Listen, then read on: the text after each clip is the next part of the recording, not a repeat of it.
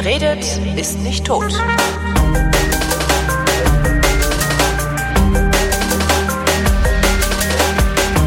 Willkommen zu einer neuen Ausgabe der Fotografie, worin Chris Marquardt, der immer noch mehr von Fotografie versteht als ich, immer noch so freundlich ist, mir ein bisschen was zu erklären von dem, was er von, also mir, also, äh, hallo Chris.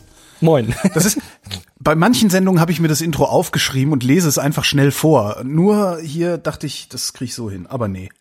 Es äh, ist ja nur Fotografie. Ist ja, genau, ist ja, ist ja, geht ja um Bild, geht ja nicht um Ton. Ist, ist Letzte Sendung egal. des Jahres 2019. Ich hoffe, dass ich sie noch publiziert kriege vor Das wäre jetzt meine Frage gewesen. Ich, Kriegst du die dieses Jahr noch raus? Ich Weil dann können, dann können wir einen Jahresrückblick machen. Ich bemühe du? mich redlich im Rahmen der mir zur Verfügung stehenden Möglichkeiten. Ich habe noch ähm, äh, noch noch mindestens zwei Sendungen, die ich vor Weihnachten noch raustun will, muss und da muss ich sehr viel drin schneiden. Wir zeichnen gerade am 16. Dezember auf, also äh, ich bin zuversichtlich, dass es vor dem 31. erscheinen wird. du, da kommt noch der Kongress dazwischen. Das, ja, aber äh, du, äh, ist okay, wir, wir, wir kündigen das jetzt einfach mal so an, machen einen Jahresrückblick ja, sitze, und dann. Ich sitze morgen den ganzen Tag im Zug, also wirklich den ganzen Tag, um äh, irgendwie anderthalb Stunden Sendung mit äh, Leuten in Süddeutschland aufzunehmen, mit so ganz mhm. authentischen Menschen. Also ganz, ganz authentische, äh, ich kann es nicht sagen, ich, ich, Menschen. you don't shit where you eat. Ich erzähl's dir, wenn das Mikro aus ist, also wenn die Aufnahme aus ist. Und das kannst du aber den Hörer wieder nicht bringen. Ja, da müssen die jetzt durch. Okay. Also sagen wir mal so, ja, es gibt Menschen, die medial unglaublich nahbar wirken, ja, mhm. wo du aber, wenn du mit denen Kontakt hast, nur mit deren Agentur redest. Oh. Weißt du, wo ich dann auch so denke, so, ey, diese ganze, diese ganze neue Mediengesellschaft, äh, die es da gibt, die ist noch weniger authentisch als die alte Mediengesellschaft. Eine Agentur brauche ich auch mal. Ja, wenn es was nutzt. Also äh, nee, hier Agenturen, ne? Ihr könnt euch gerne bei mir bewerben, ihr kriegt 20 Prozent. Aber ist jetzt auch noch euer Job, dafür zu sorgen, dass Kohle reinkommt?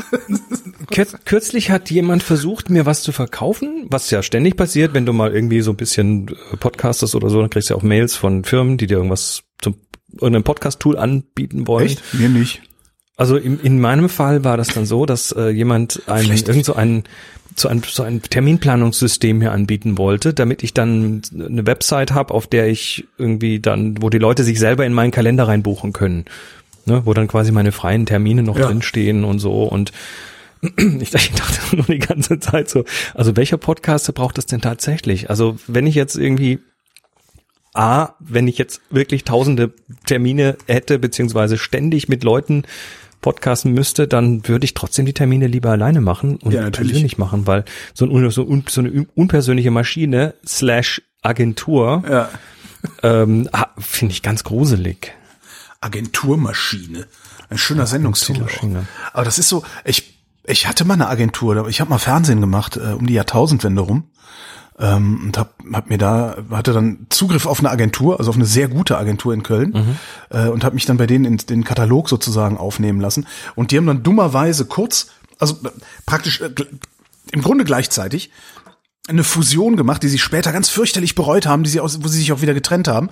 Nach der Fusion war nicht mehr die eigentliche Agentur für mich zuständig, sondern der andere, der dazu fusionierte Teil. Und der war leider komplett unfähig oder komplett, oh. komplett desinteressiert so dass aus meiner Fernsehkarriere im Wesentlichen deswegen nichts geworden ist, weil diese Agentur scheiße gearbeitet hat. Ja, und als dann irgendwann äh, die äh, Chefin, Chefin, mit der ich mich auch immer noch gut verstehe, meinte, ja, Holger, das wird mit dir nichts mehr, lass mal den Vertrag kündigen, äh, habe ich gesagt, ja, okay, lass mal den Vertrag kündigen. Und praktisch gleichzeitig haben die dann auch die Fusion wieder aufgelöst. Also so dann irgendwie mit einem halben Jahr Versatz oder sowas, wo ich dann auch dachte, ah. fuck, fuck, fuck, fuck, fuck, fuck, weil ich so, hast du jemals Fernsehen gemacht? So viel Geld, wie die bezahlen für den letzten Scheiß, nee, hab ich nie wieder irgendwo gesehen und gekriegt und gehört. Das ist wirklich unfassbar, wie viel Kohle die frei. Also äh, und jetzt machen wir diese Brot, brotlose Podcasterei. Furchtbar ist das, echt. Naja, das ist, also das falls eine Agentur daherkommt und uns vermarkten will, also wir sind da ja, ne? Also, also aus Vermarktungsgründen finde ich das völlig in Ordnung. Nur du willst doch mit den Leuten selber sprechen. Also gerade als Podcaster ja, bist du doch bist du doch äh, erreichbar, nahbar. Und ich habe ja noch das Problem, dass ich meinen Kram ja gar nicht vermarkte hier. Ja.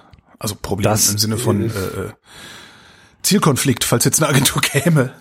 Ich glaube, ich glaube, viele der Menschen, die gerade zuhören, fänden das auch nicht gut, wenn du jetzt plötzlich es gibt aber in die Vermarktung gingst. Mindestens genauso viele, die sagen, das wäre mir vollkommen egal, schalte jetzt endlich verdammt nochmal Werbung und werd stinkreich damit. Ähm, ist halt so zweischneidig. Aber ich, das höre ich von den Amis ganz viel. Ja. Also natürlich ja. auch von Deutschen viel. Immer, immer wenn ich Echt? drüber rede, also ich bin sicher, dass auch hier unter der in den Kommentaren unter dieser Sendung auch wieder jemand schreiben wird, ey, mach halt Werbung, ist doch scheißegal. Aber mache ich halt nicht, weil ist mir nicht scheißegal und solange äh, das sich finanziell ausgeht, also solange ihr weiter meine Fritten kauft, ohne dass ich äh, sie euch Also dieser in dieser Sendung ist keine bezahlte Werbung, sondern nur Dinge, Tatsächlich, die wir ne? gut, schlecht oder überhaupt finden. Die, das einzige, was ich jemals, ich überlege gerade, also Achim Klör, der, dieser Waffeleisenhersteller, ist ja ein Kumpel von mir. Und ah, der hat mir mal einen Stapel Waffeleisen geschenkt. Oh und und noch mehr so Küchengerät. Und das Problem ist, dass ich jetzt immer, also ich finde die Sachen von ihm richtig gut. Das Problem ist immer, wenn ich dann irgendwie darüber rede, dass meine äh, neue Kaffeemühle, die eigentlich sup, total super ist, äh, die ist mm, und drumrum ja. red Eier. Ich bin dann irgendwann schon da gewesen, wo ich gesagt habe, wer, wer, wer eine Kaffeemühle braucht und wissen will, also ich bin sehr zufrieden mit meiner, aber schick mir mal eine Mail. Paranoia, ey. Du hast, du hast aber natürlich auch eine Verantwortung. Also wir, wir kommen ja so aus der Generation, wo man sagt, da hat man schon noch eine gewisse Verantwortung. Ja. Diese, diese, diese Integrationen, die es da heute gibt, von, also Integration ist, ist ja Schleichwerbung im Prinzip, ja. ähm, die, die sehen das nicht mehr so, aber. Ja, krass, ne? Also, das, also das ist, ja. so, so ein gewisses Werbung muss gekennzeichnet sein und so, das, das gibt's heute irgendwo in, in vielen, in manchen Medien zum Beispiel, in, auf YouTube und so, ja nicht mehr so. Ja, auch wenn es eigentlich vorgeschrieben wäre und und und. Ich ja, frage mich, ich frage mich, was das, so. was das aus Publikumsperspektive macht. Also ob die das begreifen, ob die, ob die nee. vielleicht auch ähm, so wie ich, also ich habe das im Alltag, wenn ich so durch die Stadt laufe. Ich habe einen eingebauten Spamfilter. Man muss mich auf Dinge hinweisen, die in irgendeiner Form werblich sind, weil das geht irgendwie durch mich durch. Vielleicht haben die das in den neuen Medien auch. Weiß ich nicht müsste man mal jemanden dazu befragen aus. Ah. Wobei Alt, Alter, nee, am Alter kann es ja nicht festmachen. Man muss es ja an, an Konsumverhalten und so. Ist egal. Äh, Wir reden über Fotografie hier. Bibis Beauty Palace würde nicht mit Geld zugeschüttet, äh, wenn es sich nicht lohnen würde, die zuzuschütten. Von daher ist davon auszugehen, dass das Publikum es nicht rafft. Hm. Tja, wir sind zu ehrlich, ganz einfach. Wir sind zu ehrlich, genau. Ähm, unsere Spendenkonten findet ihr auf unseren Webseiten. Stimmt. Was, ja. was dann auch ähm, so die die Werber, die ich so kenne, ähm, wenn die dann so unsere Sendungen hören, die schlagen dann regelmäßig die Hände überm Kopf zusammen. Also hier bei der Fotografie vor allen Dingen. Sagen, seid ihr euch eigentlich im Klaren darüber, was Kamerahersteller XY dafür bezahlt hätte, was ihr dafür lau macht? Das ist echt auch immer sehr schön. Ja. Vielleicht müssen wir uns einfach mal hier ein Sales-Team anschauen, ein Werbesales-Team Genau, wir nehmen erst eine Sendung auf ohne irgendwas und dann soll das Werbe-Sales-Team äh, macht dann Erpressung. Ja, hier. Und sagt dann, hier könnte Ihre Werbung genau. stehen. Wir hier, wir haben wir, Ihre Kamera nennen, besprochen. Entweder wir, wir piepsen das aus oder. Genau, wir nennen hier Sigma, wenn Sie was sagen, ansonsten nennen wir Nikon. genau. Sehr gut. Ganz einfach. Äh, so, äh, kommen wir zur Sendung. Wie äh, kommen wir denn da jetzt eigentlich hin? Wie kriegen wir denn jetzt die Kurve wieder? ähm, Holger, mhm. 2019 war doch ein tolles Jahr. Kommt jetzt drauf an, was du so meinst. Also in vielerlei, vielerlei Hinsicht war es das, ja. Das war die, war die falsche, aber trotzdem die falsche Frage. Ja, fotografisch. Fotografisch. Nee, fotografisch, ja, war das, Jahr. fotografisch war das ja bei mir eher das Jahr der das Jahr der Stagnation. Enttäuschung, nee, Ernüchterung. Dieses, ich hatte das jetzt schon ein paar Mal gesagt, dass ich irgendwie festgestellt habe, dass ich im Grunde keine Kamera brauche, sondern das iPhone fast, fast ausreicht. Ja, da bist so du aber bist ja überhaupt nicht allein. Das ja, ja. Aber, das aber ist so ein bisschen fertig. Ich habe schon überlegt, ob ich mir eine Vitrine kaufe, um da die Kameras wenigstens reinzustellen. Wir haben ja das Glück gehabt, als wir hier ins Haus gezogen sind, äh, in die Viewfinder Villa, dass im Flur, also das war hier nicht möbliert, aber es gab ein Möbel gab's und ja. das ist im Flur, im schönen großen Flur äh, steht ein Vitrinenschrank. Ja. Also so eine Kommode, unten Schrank, oben Vitrine drauf. Ja, super, genau. Und äh, das haben wir natürlich dann sofort, ich habe das sofort mit Lichtern ausgestattet und da stehen jetzt so ein paar schöne Stücke drin. Das macht, das macht was Schönes, wenn man reinkommt. Mhm. Das fühlt sich gut an. Habe ich tatsächlich überlegt. Ich habe gedacht, so, ich meine, die, die sehen ja auch hübsch aus, die Geräte, dann kann man sie wenigstens irgendwie so ein bisschen drapieren. Naja. Tja. Inwiefern meinst du denn, dass es ein besonderes Jahr war oder ein was? Wie hast nee, es ist, es ist also ich weiß nicht, das Jahr davor war für mich irgendwie so ein langweiliges Fotojahr. Da habe ich zwar schöne Sachen gesehen, aber so, so was in der Fotolandschaft passiert ist, da fand ich, dass jetzt 2019 doch eine Menge Sachen zusammengekommen sind. Also ich sag mal so rein technisch, fangen wir mal so bei, bei den Kameras an. Spiegelloses Vollformat. Ah, stimmt.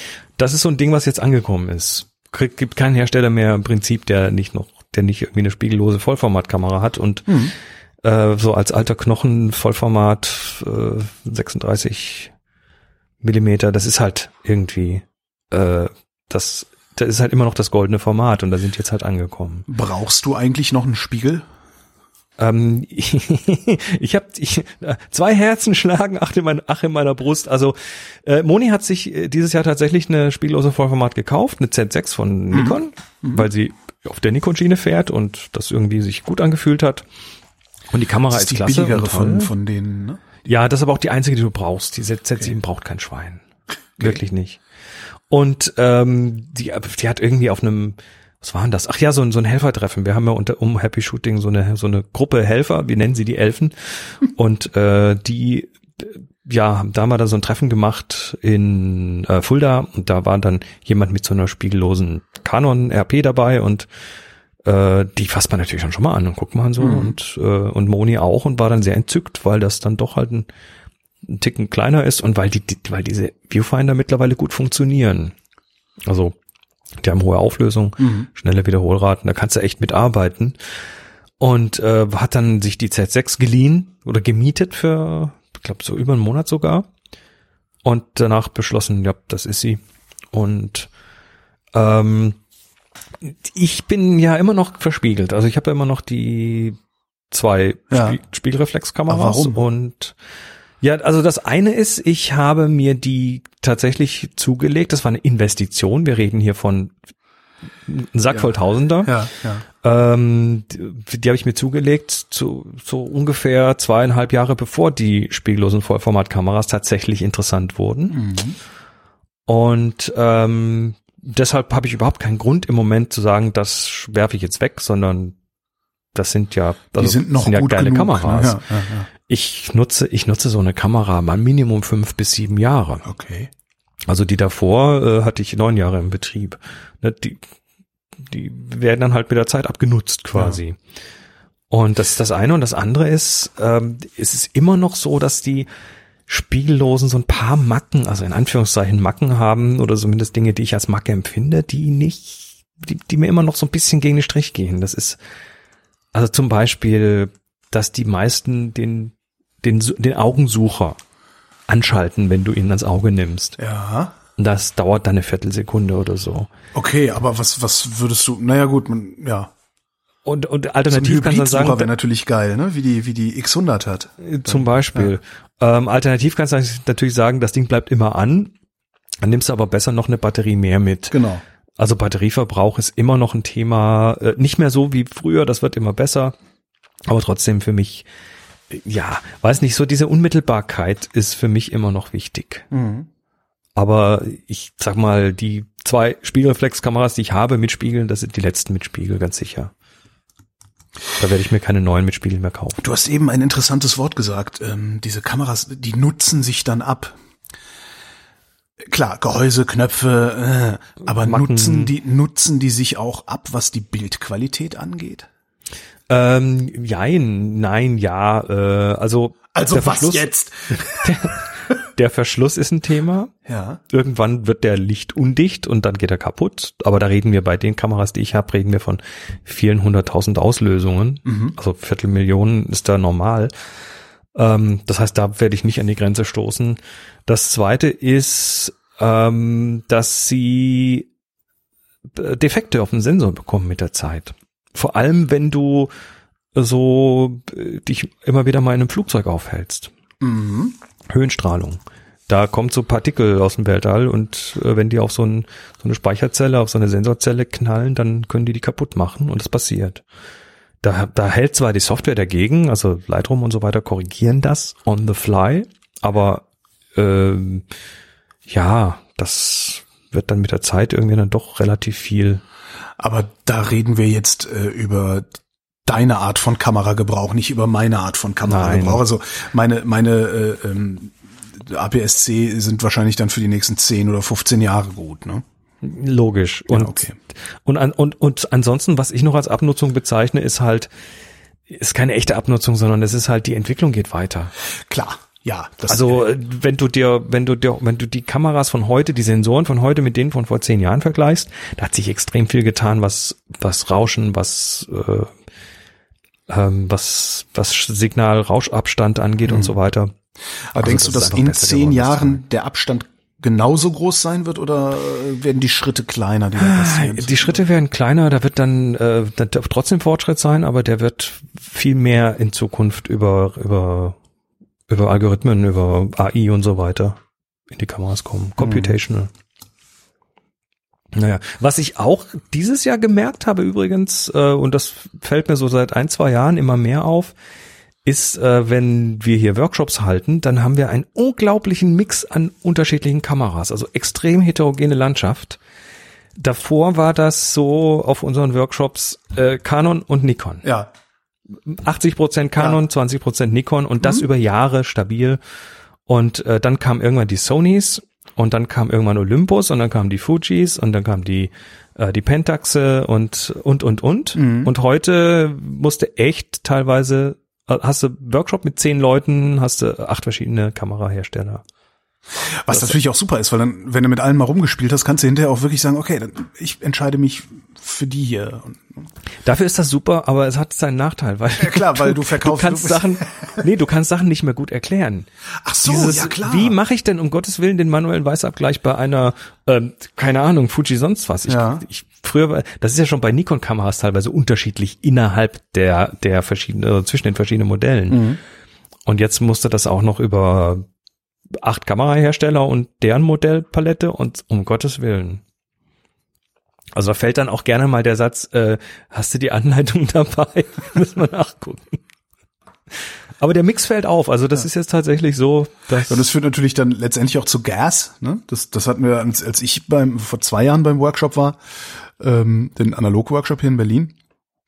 Und äh, ich habe ja diese diese Half-Frame, diesen, ne, diesen Half-Frame-Fetisch. Mhm. Und da dann einer dabei war mit dieser, äh, was war das, äh, Dinge, ja, wie hieß sie nochmal? F1, äh, Olympus? Nee, nicht Olympus. Ähm, ähm, ähm, ähm, ähm, ähm. Ah. Gott damit. Doch, ist Olympus, ne? Egal, äh, jedenfalls habe ich sie, das, äh, habe ich damit rumgespielt und musste sie, musste mir danach selber eine kaufen, ähm, was schlimm genug war, ja. Und jetzt weiß ich auch nicht mehr, mehr wie sie heißt, aber ist ja immer so. Ja, siehste. Also das, aber trotzdem sind die Leute markentreu. Das ist ja wieder das Ding. Ne? Also jemand, der eine Fuji hat, der kauft dann auch wieder eine Fuji.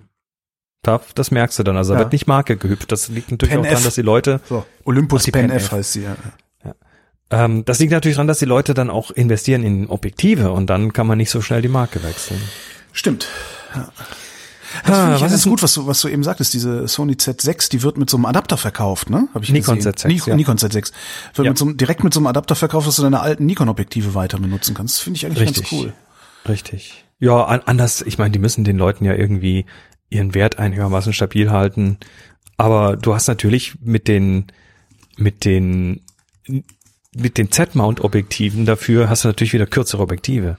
Also der Adapter, der fällt dann weg und dann hast du einfach, brauchst weniger Platz. Also ah, okay. das ist, das ist nur eine Zwischenlösung. Mhm. Das ist nicht so im Dauerbetrieb, glaube ich, ist das nicht so angenehm. Nun ja, was noch passiert 2019? Die Smartphones haben durchge durchgezogen hier. Aber hallo. Also Google Pixel 3 oder 4 oder was mit diesem Nachtmodus. Also wo du plötzlich tatsächlich, wo, wo dann im, im Hintergrund was weiß ich, acht Bilder gemacht werden, während du einmal auf den Auslöser drückst und davon vier schon bevor du auf den Auslöser gedrückt hast und in verschiedenen Belichtungszeiten und hinterher werden die dann per Software gemerged und die besten davon rausgesucht und die schlechtesten verworfen und äh, das Ganze gesteuert über die, den Bewegungssensor im, im Phone, dass dann also Langzeitbelichtungen tatsächlich auch stattfinden können, weil der weiß, wann du das Phone bewegt hast. Und da, da ist äh, das was losgetreten. Du erwähnst ausdrücklich das Google Pixel. Ähm, Apple hat Weil das die nicht damit so, angefangen haben. Hat Apple das auch so hingekriegt? Ja, Apple macht das ja jetzt auch. Also jetzt die haben aber das erst mit dem äh, mit diesem Dreiauge Dreiaugen iPhone oder mit dem Im Elfer glaube ich haben ja. sie das dann tatsächlich richtig drin. Also da, da ist einfach ja, da ist einfach irgendwie die da, da ist da ist noch mal so ein Fass weiter aufgemacht worden. Klassische computational Geschichte. Ähm, noch, noch eine Bastion weiter, die von den, der großen Kameras, die jetzt gefallen ist. Ähm, so ein Trend hin zu mehr Kameras in den Phones, sieht mhm. man auch. Also, ja, drei Kameras oder teilweise vier, fünf. Ich glaube, das geht bis zu acht oder neun, je nach Hersteller, ähm, die dann eben da wieder viel mit Rechnerei machen. Also der Grund, der Grund, sich eine große zu kaufen, da wird, äh, es gibt immer, weniger Gründe, ja, das ja, zu tun, ja. Das ist echt, echt irre. Hätte ich nicht mit gerechnet. Und ich bin jetzt hier, ich bin immer noch so, ich, ich, ich benutze meine Phones ein bisschen länger. Ich bin jetzt noch auf dem XR, also 10R. Ja, aber das ist und doch, das ist doch. Äh, Moni hat das vom letzten Jahr. Ja. Und äh, Moni hat das 11er und äh, deren Kamera ist da schon wieder. Ist noch eins besser. Deutlich besser. Fuck. Und meine ist schon gut. Also ja. ja. Was ich ja ganz schön finde bei dem 11er ist auch das, dieser weite Weitwinkel wo die da, Gesichter da, da noch schmaler ich, werden. da habe ich dann ein klein bisschen intern einen Juchzer losgelassen, weil ich dachte, jetzt verkaufe ich endlich mal noch mehr von meinem Weitwinkelbuch. Das, das war, das war so ein bisschen so dieses, ja, da habe ich richtig gelegen. ah. Super. Ja. Gleich nee, Weitwinkel ist geil. Weitwinkel ist geil. Ultraweitwinkel ist klasse. Ähm, ich find's interessant, was sie da machen mit der Bezeichnung, weil wir wissen, wenn man in die, in die, in das Spec-Sheet schaut, das ist eine, ein 13 Millimeter, ein 26 Millimeter und ein 52 Millimeter umgerechnet auf ja. Vollformat. Das sind immer Verdoppelungen. 13, 26, 52. Mhm. Ähm, und was sie tun, im User Interface, also die, die User müssen einfach immer weniger wissen, weil das interessiert den User ja nicht, sondern den interessiert, ob das die 1x oder die 2x oder die 0,5x Kamera ist. Mhm. Also die, die, die abstrahieren immer mehr weg an der Stelle. Du, du musst technisch einfach immer weniger wissen. Führt natürlich auch dazu, dass äh, immer schnell, noch schneller ruchbar wird, wenn du überhaupt nicht fotografieren kannst, ne? Wobei das auch, gibt's das gibt's auch gar nicht, ne? Überhaupt. Naja, das Fotografieren können, das das ist ja auf der einen Seite ist das die technische die technische Geschichte, auf der anderen ist es natürlich immer noch die gestalterische Seite und die ja. nimmt dir heute immer noch keine Kamera ab. Wo du es hinhältst und wann du abdrückst und so. Das das musst du immer noch in großen Teilen selbst entscheiden. Ja. Nun ja, also das sind so, so Kameraentwicklungen. Ähm, es wurde eine angekündigt, die mir persönlich irgendwie, die ich persönlich interessant fand, und das war die Sigma FP. Das ist diese Kamera, die so vom Grundriss, also eine vollformatige Spiegellose, die vom Grundriss irgendwie Zigarettenschachtelgröße hat. Gibt's das heute noch Zigarettenschachteln? Ja, gibt's noch. Aber nicht mehr, nicht mehr Standard. Ich, ich weiß, was du meinst. Die, da hatten wir, glaube ich, auch mal drüber gesprochen kurz. Ne? Die genau. tendenziell eher für Video ist als für. Äh also die hat, der hat äh, sehr gute Video-Features. Die ist aber eben auch als Stillkamera ver, äh, ja verwendbar. Sie ist äh, ist ein kleiner Klotz, aber die ist echt klein, passt locker auf eine Handfläche drauf und, und da dann vollformatige Objektive. Gewesen, ne? ja. Ist nicht billig, aber ähm, ja, und ich habe auch irgendwie versucht mit, ich habe so Sigma Marketing und so angeschrieben, ob sie mir mal eine zum Testen schicken, weil mich das echt interessiert, das Ding. Haben sie nicht. Da sind die bisher, ja, sie, es, es wird immer nett gesagt, ja, ja, kriegen wir irgendwie hin und dauert halt noch ein bisschen und ich musste mich da noch mal naja, ich früher oder später werde ich es auf dem Workshop in den Fingern nehmen, ganz sicher. Aber ja, fand ich interessant, dann, wo einfach aus. sie dann herbekommen auf dem Workshop, weil jemand kommt, der also eine hat. Ja, genau. Ah, okay. Ja, die Kameravielfalt wird das, wird das mit Sicherheit. Stimmt. Äh, wird das mit Sicherheit dann möglich machen. Ähm, ich sag mal so, ich finde sie immer noch sehr interessant und jetzt kriegen die gerade wieder gratis Werbung, was natürlich auch doof ist von uns. Aber ähm, ja, ich würde viel mehr drüber reden, falls jetzt jemand genau. von sich mal zuhört. Ich, ich würde viel mehr drüber reden, wenn ich endlich mal einen in den Fingern hätte. Ja, wir, wir tun immer so, als wären wir nicht korrupt, ne? Aber hey. ja. Gut, weiter. Lichter. Lichter? Licht brauchst du ja zum Fotografieren. Ja, ja. Fand ich interessant, was ist ich, da dieses Jahr was passiert, was ich irgendwie es ist nichts Großes passiert, aber äh, so so die ich glaube die LED-Lichter sind auch mittlerweile angekommen. Ähm, allein schon was so Preise angeht und so weiter. Also ja gut, das ist ja so billig, das siehst du ja in den Städten, wie billig LED geworden ist. Es ist ja alles nur noch am Leuchten und am Blinken und das ist furchtbar, ja. Aber es gibt tatsächlich so im Fotobereich Panels und so weiter gibt's halt mittlerweile tatsächlich viel Zeug für recht günstiges Geld. Auch diese Lichtstäbe, ähm, die dann so so Lightsaber-mäßig daherkommen mhm. mit mit einstellbaren Farben und so. Die kriegst du halt heute für irgendwie 60, 70 Euro. Das ist ja, nicht das mehr wirklich auch, teuer macht sich das eigentlich bemerkbar? Also normalerweise hast du ja dann auch immer irgendwie noch dein, dein, dein Köfferchen dabei mit einem, mit diesem blöden Schirm und einem Reflektor und einer Lampe hier und einer Lampe da. Ist das insgesamt auch kleiner geworden? Ja klar, das ist viel handlicher geworden. Okay. Also so, also so, so Interview, Interviewlicht und sowas kriegst du halt ja, heute genau. wirklich in den Rucksack und fertig. Ja. Das ist alles, alles sehr handlich geworden. Das ist schön. Hm, braucht nicht viel Platz, läuft auf Batterie und ja, du brauchst ja nicht mal mehr irgendwie eine Steckdose finden. Was macht eigentlich die Analogfotografie? Bei mir jetzt oder? Nee, ich meine so über das Jahr gesehen, da ist nicht nichts passiert, ne? Die ist Doch, ja, natürlich. Also es, es gibt also meine zwei Highlights sind tatsächlich zwei neue Filme, die rausgekommen sind. Mhm. Ähm, das eine ist der Ektachrom von, von schon, Kodak, der, also der Dia-Film, der vor einigen Jahren eingestellt wurde, mangels Nee, nicht, nicht nur mangels Interesse, sondern weil die, weil den in der EU es da neue Chemierichtlinien gab, die hm. einfach bestimmte Stoffe nicht mehr drin vorkommen durften. So wie bei den Klimaanlagen im Auto, ne? Ist da was gewesen? Da ist was gewesen, das ist schon ein bisschen länger her, aber das ah, okay. äh, gibt es das Kühlmittel in, in Autoklimaanlagen. Da ist, das ist irgendwie hat die EU sich entschieden, dass das jetzt auch Umwelt- oder Gesundheits- oder irgendwas schädlich ist ähm, und ein Ersatzkühlmittel benutzt werden muss. Und das ah. Ersatzkühlmittel, also der Ersatzstoff dafür, äh, ist, glaube ich, eine Größenordnung teurer, zehnfache oder sowas. Das muss richtig krass sein, so dass dann irgendwie eine Füllung für die Klimaanlage im Auto direkt 350 Euro kostet und sich darum ein Schmuggel entwickelt hat mit dem Nicht alten wahr. Kühlmittel, das du dann irgendwie aus, keine Ahnung, irgendwas, was nicht EU ist, über die Grenze geschafft und dann für die Hälfte verkauft wird, was dann immer noch billiger ist, aber ja, naja. Nicht schlecht. Irgendwas gab's da. Mein, mein, mein Schrauber hat mir das mal erzählt, äh, weil ich ihn gefragt habe, warum er denn meine scheiß Klimaanlage nicht reparieren würde. Hm. Ja, weil du das nicht, nicht bezahlen willst. Also den Ektachrom mussten sie neu machen bei Kodak. Ja und haben das auch geschafft. Dann haben sie den erst im 35 Millimeter, äh, also äh, Kleinbildformat rausgehauen und alle Mittelformatler und Großformatler so, äh, wir wollen aber einen Ektachrom. Und äh, jetzt ist er angekündigt, beziehungsweise ist es, glaube ich, schon demnächst verfügbar in Mittel- und Großformat. Geil. Großformat heißt zum selber ausschneiden dann, ne? Nee, 4x5 Zoll. 4x5 Zoll, okay, also zum selber ausschneiden. Nein. kommt vorkonfektioniert. Ist nicht ganz günstig. Da reden wir von irgendwie fünf Euro der Schuss oder so. Aber das ist Großformat und äh, Großformat Dia ist einfach geil.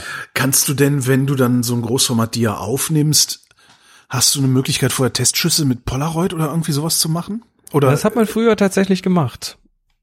Und ähm, das Problem ist, dass es kaum noch so Polaroid-Material gibt. Ah, also stimmt, ja. deshalb äh, ist das ein bisschen schwierig. Naja, du musst halt auch nicht Belichtung messen. Da, da, da kommst du ja in Bereiche, wo du tatsächlich dann, wo Skill immer wichtiger wird ja. und wo Erfahrung immer wichtiger wird. Stimmt, und, und so ein Blödmann wie ich wird sich im Leben keine Großformatkamera. Ja gut, ich vielleicht schon, weil ich ein Blödmann bin, aber ein normaler Mensch wie ich wäre, wenn ich kein Blödmann wäre, würde sich im Leben keine Großformatkamera kaufen, ja. Also wir machen im äh Lass mich schauen. Im Mai machen wir einen Großformat-Workshop hier für Einsteiger. Mhm. Für alle. Das ist schön. Habe ich keine Zeit, weiß ich jetzt schon. schade, schade. Ähm, nee, das ist der eine Film, wo ich, auf den freue ich mich tatsächlich. Und äh, der andere, auf den ich mich auch freue, das ist äh, äh, von Ilford. Ein orthochromatischer Film, Ilford Ortho. Ein neuer. Orthochromatisch ist, äh, ist ein Film, der so wie früher ist, wo die Filme noch kein Rot gesehen haben. Ähm, äh, also alles was im Bild me. rot, ja. alles was im Bild rot, also was vor der Kamera rot ist, wird in der Kamera schwarz abgebildet. Ja. Und das arbeitet also mit Kontrasten ganz anders als anderes Material das normalerweise den gesamten sichtbaren äh, Bereich sieht. Ach so, es ist aber ein Schwarz-Weiß-Film. Es ist ein Schwarz-Weiß-Film. Okay, ich dachte gerade, wie soll das denn? Da ist ja nee. alles grün oder wie, äh, ja. Okay. Der ist da, wo es rot ist, durchsichtig. Ja, genau. Was auch mal cool wäre.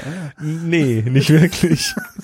Aber äh, du jetzt, jetzt stell dir einfach vor, so so Dinge, die Rottöne haben, also zum Beispiel das Gesicht eines wettergegerbten Seemanns. Ja. Äh, wenn du den mit einem autochromatischen Film fotografierst, das kannst du mit nichts anderem so geil faltig hinkriegen. Ja. Das ist unglaublich. Säufernase Also, sieht bestimmt auch super aus damit. Wahrscheinlich, ja.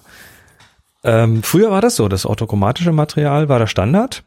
Da wusste man noch nicht, wie man dem Film das Rotsehen beibringen konnte. Und dann haben die ja da mit Stummfilme und so gedreht. Und die mussten sich dann auf dem Set immer mit irgendwie grünen und Genau. blauen Farben anmalen, äh, damit die, damit die Lippen nicht schwarz sind und so. Mhm. Auf dem Material nachher. Also ist ein, ist ein, ist kein, kein Allerweltsmaterial, aber äh, macht total Spaß damit. Ist denn eigentlich in der analogen Kamerawelt irgendwas passiert? Gibt's, gab's da irgendwas Neues? Naja, äh, jein, ja. Die äh, üblichen also Plastedinger von, von Lomography wahrscheinlich, aber was ich interessant fand, also da sind wir immer noch so ein bisschen beim Großformat, sind, ist die Intrepid-Geschichte. intrepidcamera.co.uk. Das ist äh, Großformatkamerahersteller, die mit, mit Kickstarter, glaube ich, angefangen haben, wo du eine Großformatkamera für 280 Pfund bekommst. mhm. Und die haben nämlich jetzt äh, zusätzlich zu der Kamera, was schon mal cool ist, wer, da- wer da reinschnuppern will, haben die äh, unter anderem ihr Enlarger-Kit rausgebracht, ein Vergrößerer-Kit. Du kannst nämlich eine Kamera ganz einfach in einen Vergrößerer umwandeln, indem du hinten statt wo der Film reinkommt, äh, eine Lichtbühne dran bastelst. Lichtbühne. Kannst ja durch das ein, ein, ein großes flächiges Licht Ach so. Und da dann einen Film davor. Und dann wird vorne nicht das Bild durch die Linse auf den Film aufgenommen, sondern das Bild wird durch die Linse nach außen projiziert. Aha. Und damit kannst du dann Bilder vergrößern, in dem Fall großformatige Bilder vergrößern. Was, was, wenn man das mal versucht hat, sich dann Vergrößerer zuzulegen, äh, eigentlich eine sehr teure Geschichte ist. Und die haben da halt jetzt so ein Kit angeboten für 180 Pfund mit einer LED-Fläche, mit einem Bildrahmen für 4x5 Zoll, mit einem Timer dazu, also ein Belichtungstimer.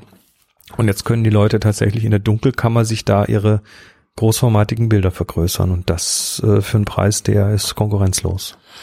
Ich finde gerade, also diese Kamera, so eine Kamera für 280 Pfund, das ist eigentlich echt super.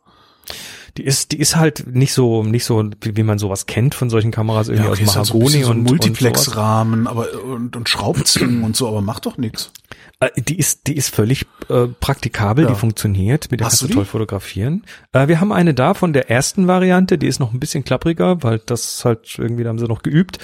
Ähm, aber mittlerweile sind die, glaube ich, auf der MK4, auf der vierten Version. Also wenn man die, also jetzt ist die absolut bombenfest und gut. Ja. Die ist gut.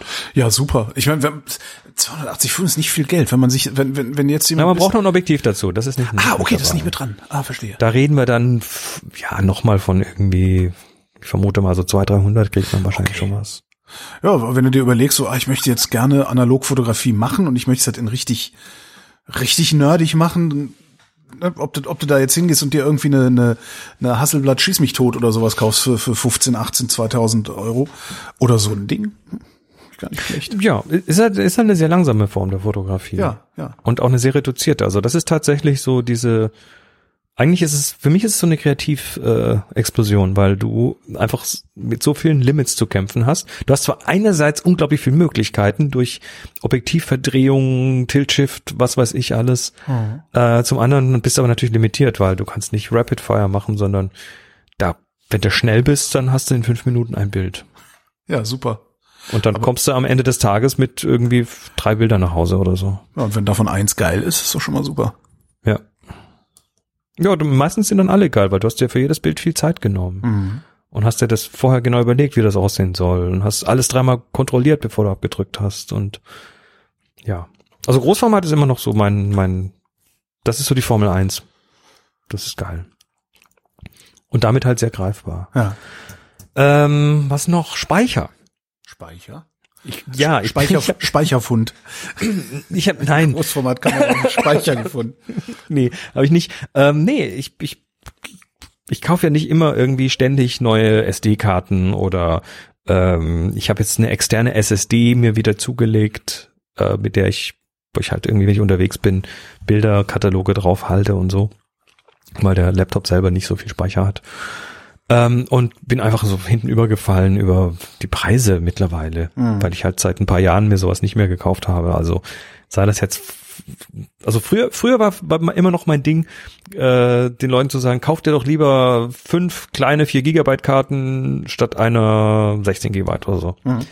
Weil dann hast du nicht alle, dann ist nicht alles kaputt, wenn eine Karte kaputt geht und mittlerweile renne ich mit einer 128 Gigabyte Karte im, in der Kamera rum und wechsel die irgendwie 14 Tage lang nicht. Ähm, und äh, habe mir jetzt hier so eine SSD gekauft, so eine externe, die, die halt irgendwie ein Terabyte hat und 150 Euro kostet. Und das ist der Preis, den ich vor ein paar Jahren noch für ein Viertel ja. der Größe gezahlt habe. Das war für mich so eine, so Aber kleine, trotzdem so ein kleiner bisschen. Bisschen, bisschen Gottvertrauen dabei dann auch, ne? Ja, also bei den Karten äh, ist es insofern Gottvertrauen, äh, es ist insofern nicht, nicht das große Gottvertrauen, weil ich natürlich die Bilder trotzdem dann eben auf genau so eine SSD noch sichere und okay dann habe ich sie auf der Karte und, und einmal extern und dann ist schon wieder alles in Ordnung. Okay. Ha, was hat sich noch so getan? Drohnen! Ha! Das ist das leidige Thema, ja, das ist ja. Von ja, dem gut, Ding habe ich äh, mich ja komplett wieder verabschiedet, weil hier darf man ja nirgends fliegen. Ja. Wir haben, wir haben es in, in der Happy Shooting rausgehauen mit dem Titel äh, Die Laubbläser der Lüfte. ja, Treffer. also die haben natürlich immer noch so einen riesen Arschlochfaktor, ja. aber ähm, also die zwei Sachen, die mich da dieses Jahr, in, die ich interessant fand, ist einmal jetzt kürzlich die DJI, äh, DJI hat die Mavic Mini rausgehauen, die die magische 250 Gramm Grenze um einen Gramm nach unten knackt. Also 249 Gramm schwer mit Batterie. Und, und damit was haben die denn dann noch für Flugzeiten? Das ist doch überhaupt nicht mehr. Äh, 25 Minuten. Was? Ja. Ich sag ja, dass die Entwicklung geht vorwärts. Was? Und und sie ja macht 2,7K Video, also nicht ganz 4K, aber immerhin. Und äh, sie hat drei Achsen Gimbal. Das ist doch so, die, die passt doch so auf so eine Handfläche, so klein ja, ist die, oder? Ja, genau. Und 20, 25 Minuten? Ja, ja, oder so. Ich also, lass mal, lass mal kurz gucken. Äh, nicht, dass Wahnsinn. ich hier Blödsinn. Mavic Mini Flugzeit ähm, 30 Minuten. Steht hier. Ja immer schlimmer. In der Realität sind es aber wahrscheinlich dann doch eher 25. Naja, gut, aber, aber sie hätte, geben 30 an. Ich hätte jetzt bei so einem, bei so einem kleinen Ding mit, mit so wenig Gewicht, hätte ich gedacht, man ist froh, wenn man fünf Minuten hat. Tja, kannst du mal sehen. Alter, ähm, nee, was, was da cool dran ist, also sind, sind diese 249 Gramm, weil du einfach auf, äh, an vielen Orten auf dieser Welt damit jetzt unterhalb von diesen magischen 250 Gramm liegst und dann hast du nicht so viele Regeln und ah, okay. kannst einfach, darfst einfach mehr Zeug damit machen. Ist in Deutschland, bringt dir das nicht so viel, außer dass du jetzt keine Kennzeichnungspflicht mehr hast. Also aha, du kannst aha. da, kannst die ohne, ohne deinen Namen und Adresse drauf zu schreiben fliegen. Der Rest ist relativ gleich geblieben.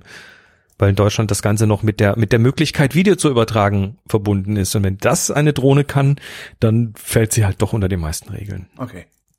Egal. Ähm, die zweite Drohne, die mir aufgefallen ist, die jetzt noch frischer rauskam. Ist noch äh, leichter, fliegt noch länger, macht noch bessere Bilder. Du willst mich jetzt fertig nee, machen?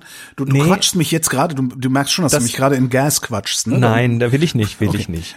Äh, die Skydio 2. Skydio ist, ähm, die, die, hatten die erste, die R1 hieß die damals noch, ähm, rausgebracht. Das war die erste vollautonome Drohne.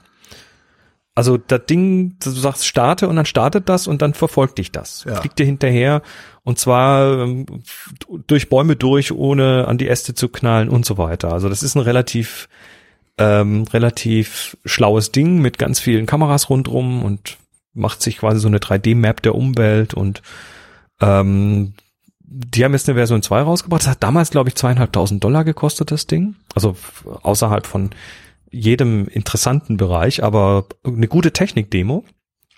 Und äh, die haben jetzt die Skydio 2 rausgebracht, äh, die noch ja noch ein bisschen glatter fliegt, also noch glatteres Video macht. Äh, natürlich bewerben sie es immer mit mit äh, sportlichen Leuten, die mit dem Fahrrad, mit dem Mountainbike durch ja, irgendwelche Wälder fahren und so. hinterher. Ja. Und in Wahrheit sitzen wir alle auf dem Arsch vom, vom Bildschirm auf und reden gerade in Mikrofon rein. Über die Siedlung, genau. Ja, also ich weiß nicht, wie viel Anwendung die meisten oder viele Leute, die einen Bürojob haben, dann tatsächlich da hätten. Die sind dann abends vielleicht im Fitnesscenter und dann kann die Drohne irgendwie ums Laufband drumherum fliegen oder so. Ähm, also Aber das ist das das ist die einzige, die das macht oder macht diese diese äh, Nee, das ist die einzige, die es tatsächlich vollautonom macht. Krass. Also vollautonom heißt tatsächlich, du kannst ja auch steuern, wenn du willst, ja. aber äh, du kannst auch sagen, folg mir und dann hast du noch so ein Beacon in der Tasche und dann äh, cool. kann die selbst irgendwie die Sicht verlieren und findet dich trotzdem wieder.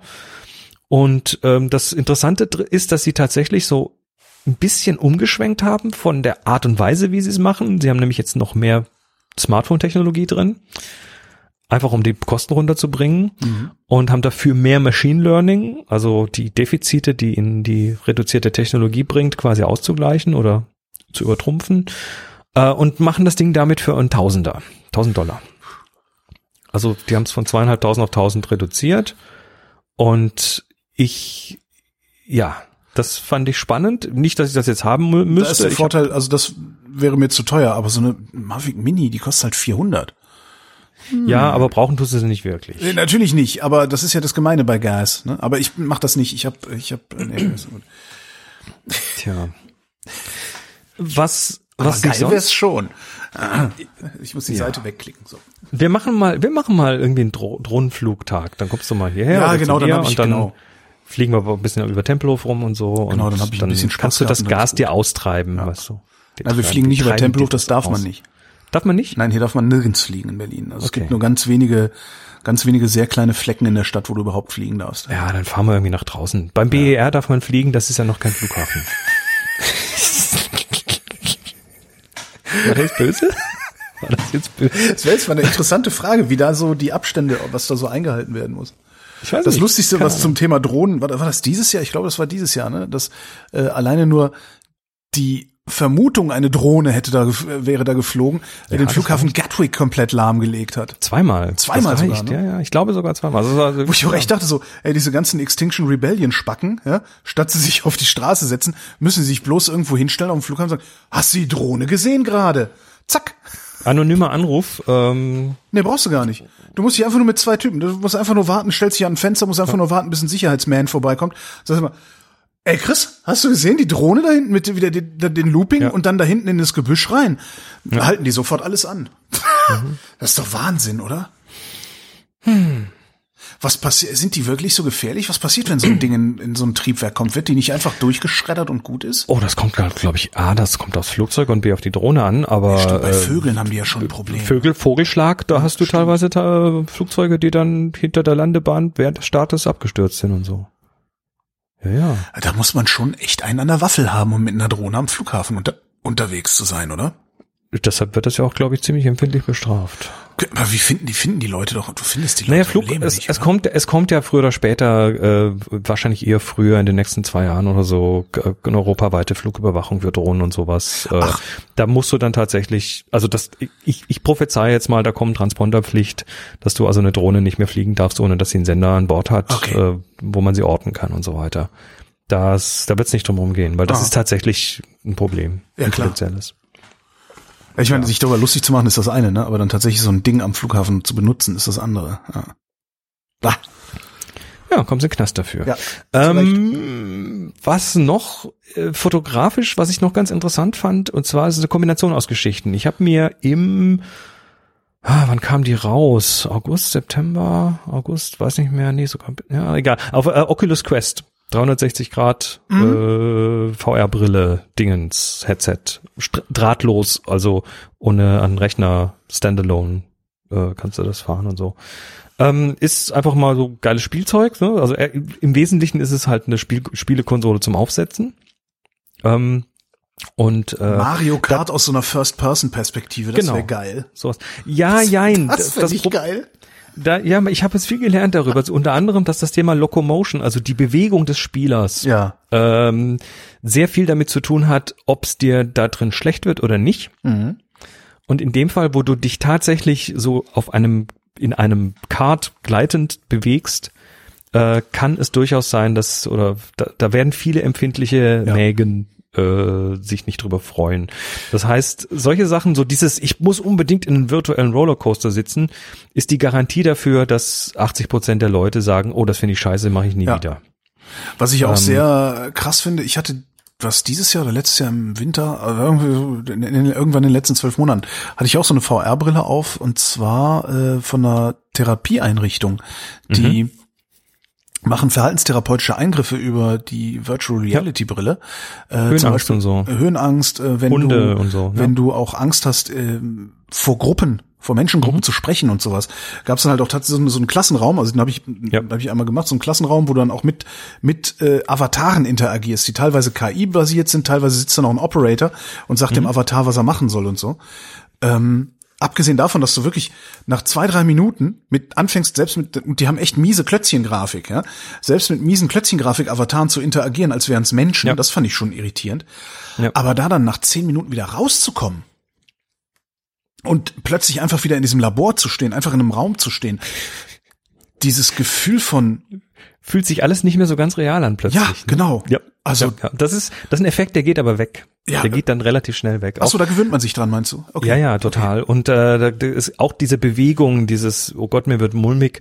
Ähm, die meisten Leute entwickeln die sogenannten VR-Legs. Also du bekommst quasi so ein dein, dein Hirn kommt damit besser klar okay. nach einer Weile. Also ich kann heute in so einen virtuellen Rollercoaster reinsitzen und äh, da zucke ich nicht mit der Wimper. Das ist, da gewöhnst du dich. Also ich, ich habe mich total schnell dran gewöhnt. Was ich bei dem Gerät, also nur kurz bei dem Gerät zu bleiben, was ich bei dem Gerät klasse finde, ist, äh, das ist tatsächlich so on und off, das ist so wie ein Smartphone. Mhm. Ne? Das, das musst du nicht irgendwie, jetzt muss ich booten und dann so, sondern du setzt das auf und das Ding ist da. Sehr schön und dann tust du es weg und dann ist weg. Das heißt, du kannst auch mal zwischendurch eine Viertelstunde irgendwie ohne Vorbereitung, musst keine so, so Lighthouses in den Ecken der, in den Zimmerecken haben, sondern das Ding ist komplett self-contained. Und damit ist das einfach klasse. Ähm, das, der, der kleine Nachteil ist, das Ding gehört Facebook. Oculus ist ein, eine Facebook-Company. Mhm. Und ähm, du hast noch keinen Login-Zwang, also du kannst das noch komplett ohne Facebook fahren, das Ding. Hm, dann wie Sonos, ne? Aber äh, ab jetzt ist Login-Zwang, du musst dich nicht einloggen, aber dann kriegst du auch keine Updates mehr. Ich weiß es nicht. Ähm, die, sie haben aber jetzt, also Facebook hat es angekündigt, dass Leute, die mit Facebook-Login drin sind, jetzt dann auch äh, ausgewertet werden für Werbung und so weiter. Also da, das ist Facebook und das wird genauso kommen. Ähm, ich kann nur hoffen, dass jetzt andere dadurch auch so, so einen Boost bekommen und hm. da äh, Zeug bringen. Das ist es in, in sag mal, initial fand, fand ich das jetzt echt mal gut, weil die haben tatsächlich durch den dicken Geldgeber auch wirklich technisch einen unglaublichen Fortschritt dahin bekommen. Und das für einen Preis, äh, ich glaube, die kostet 400, 400 Euro. Also das ist so das ist nicht viel Geld. Also ohne da, ohne da einen dicken Gaming-PC hinstellen zu müssen. Also das ja. ist schon irgendwie, da kommst du günstig rein. Ja. Wo ich es jetzt sehr interessant finde. Also zum einen sind da tatsächlich so ein paar Experiences, Spiele, wenn du dir mal eine, drin. So eine Nintendo Switch kostet auch 300, ne? Also äh, ja, das klar. ist nicht viel Geld, finde also äh, für diese Kategorie. Ich finde es jetzt viel Geld, aber ich fand die DJI Mini auch nicht so viel Geld. Also 4,45 ja. steht hier, okay. Das ist, glaube ich, Oder 5, 400, egal. Also es ist gerade im Moment eh, glaube ich, ausverkauft. Also die sind, die, die oh, haben da irgendwie. Das ist der Anfang, ne? Demnächst kriegst du für 200. Ja. Naja, auf jeden Fall ist das, also das ist insofern interessant, weil es halt einfach mal äh, diese 360-Grad-Geschichte bringt. Fotografisch interessant, mhm. weil es natürlich immer mehr auch solche 360 Grad Videos gibt. Und da haben sich jetzt tatsächlich technisch ein paar Sachen rausgestellt, ähm, speziell die Insta 360 Kameras. Also du hast das Problem, dass du natürlich, wenn du jetzt mit einer HD-Kamera, Full HD, mhm. 2, 2K, also 1980p, ähm, nee, 1080p, so rum. Ähm, wenn du damit filmst, dann kannst du auf so einen Sensor natürlich deine komplette Kugel draufbringen, aber dann hat der das Blickfeld, was du hast, hat, hast natürlich, was du siehst, hat natürlich eine entsprechend kleinere ja. Auflösung. Und das sieht scheiße aus. Also nimmst du eine 4K-Kamera mhm. und dann hast du schon ein bisschen mehr Auflösung, aber das ist immer noch nicht viel, weil du siehst ja nicht mehr als irgendwie, sagen wir mal, ein Drittel von dieser Kugel vielleicht. Ähm, und Insta360 One X, das Produkt, äh, die haben jetzt tatsächlich eine Rundumkamera, die äh, knapp 6K aufnimmt und dazu auch noch intern stabilisiert. Das heißt, die haben noch so ein Gyroskop drin mhm. und das Resultat ist, dass du die Kamera, dass du im Prinzip mit der Kamera tun kannst, was du willst, das Bild bleibt stabil. Kannst du also an irgendwie einen flexiblen Stab machen und äh, immer. Genau, das machen die Leute. Das machen die Leute. Da haben sie quasi so eine Art Selfie-Stick. Das ja. Ding, das Ding editiert sich selbst raus. Also du siehst den nicht. Geil. Das heißt, die Kamera schwebt irgendwie einen Meter von der Person irgendwo und du kannst hinterher dann beim Editieren kannst du dann rumpannen, kannst also ein normales Video draus machen quasi und kannst rumpannen und kannst ähm, da drin reinzoomen und was weiß ich alles. Also mhm. du kannst Kamerabewegungen simulieren, die äh, die da gar nicht stattgefunden haben. Oder du packst sowas halt dann in so eine VR-Brille rein und dann äh, ja ist das auch quasi rundum betrachtbar. Du nimmst so und eine VR-Brille und hängst die Kamera unter diese Drohne und bam. Also Drohnen äh, gibt schon gibt's schon länger so ja. so äh, 360 Grad Videos von Drohnen, wo dann die komplette Drohne unsichtbar ist. Mhm. Schwebst du quasi in der Luft. Und dann haben sie noch äh, also wieder Insta 360 hat noch die Evo rausgebracht und die macht auch entweder ein rundum Kugelpanorama oder du klappst sie auf, ne, das macht die mit zwei Kameras, eine in die eine, in die andere Richtung mhm. und dann wird das zusammengestitcht. Oder du klappst sie auf und dann gucken diese beiden Kameras in die gleiche Richtung und dann hast du eine Kamera, die 3D aufnimmt und zwar das sogenannte 3D 180, also 180 ah, Grad. Das ist ja geil. Und das ist natürlich mit so einer VR-Geschichte cool, weil da kriegt ja jedes Auge eh sein eigenes Bild und wenn du dann 3D-Sachen anguckst, da kannst du schon Coole Sachen. Das, das Geile an dieser, an dieser 360, die sieht halt auch so ein bisschen aus wie ein Todesstern. Ich finde das ziemlich cool. So ein bisschen, ne? Ja, ich finde das echt ja. ziemlich cool. Guck mal, ich habe einen kleinen Taschentodesstern. Also fand ich, fand ich ja. interessante Entwicklung. Das ist nur der Anfang von was Größerem. Um, da werden wir noch mehr sehen, ganz sicher. Hoffentlich eben auch noch nicht nur von Facebook, sondern von anderen Herstellern. Tja. Ja, ich habe aber, mir, mir, fällt immer wieder auf, dass ich nichts zurück, zurück zum zurück zum Blicken habe, aber hey. Ne. Jo, kommt neues Jahr, kommt neues, neues, neues, Jahr, neues Geist. ähm, was übrigens nicht kam, hm? das können wir dir jetzt quasi äh, fürs nächste Jahr lassen, ist die Zeiss ZX1. Das ist diese diese vollformatige Kamera mit einem fixen 35 Millimeter Objektiv, die hinten drauf einen riesen Bildschirm hat, auf dem Lightroom Mobile läuft. Ah, ich erinnere mich dunkel. Ja. Ganz dunkel. Das war nämlich vor über einem Jahr. Da wurde die angekündigt und hätte Anfang 2019 rauskommen sollen, hat sich noch nicht manifestiert. Ähm, Im Juli diesen Jahres ist wohl ist wohl eine Zulassung beantragt worden bei irgendeiner asiatischen Zulassungsbehörde. Also da geht man von aus, dass die Anfang 2020 kommt mhm. mit einem Jahr Verspätung. Ich weiß nicht mehr, wie interessant sie noch ist, weil äh, das Vollformat, das Spiegellose, das ist ja jetzt quasi, hat sich ja etabliert. Ja. Und das war eines der großen Verkaufsargumente. Jetzt ist die Frage, ja, ob so ein mobiles Lightroom das dann noch rausreißt, weiß ich nicht. Da müssen sie wahrscheinlich am Preis drehen, vermute ich. Weiß noch nicht, was die kosten soll.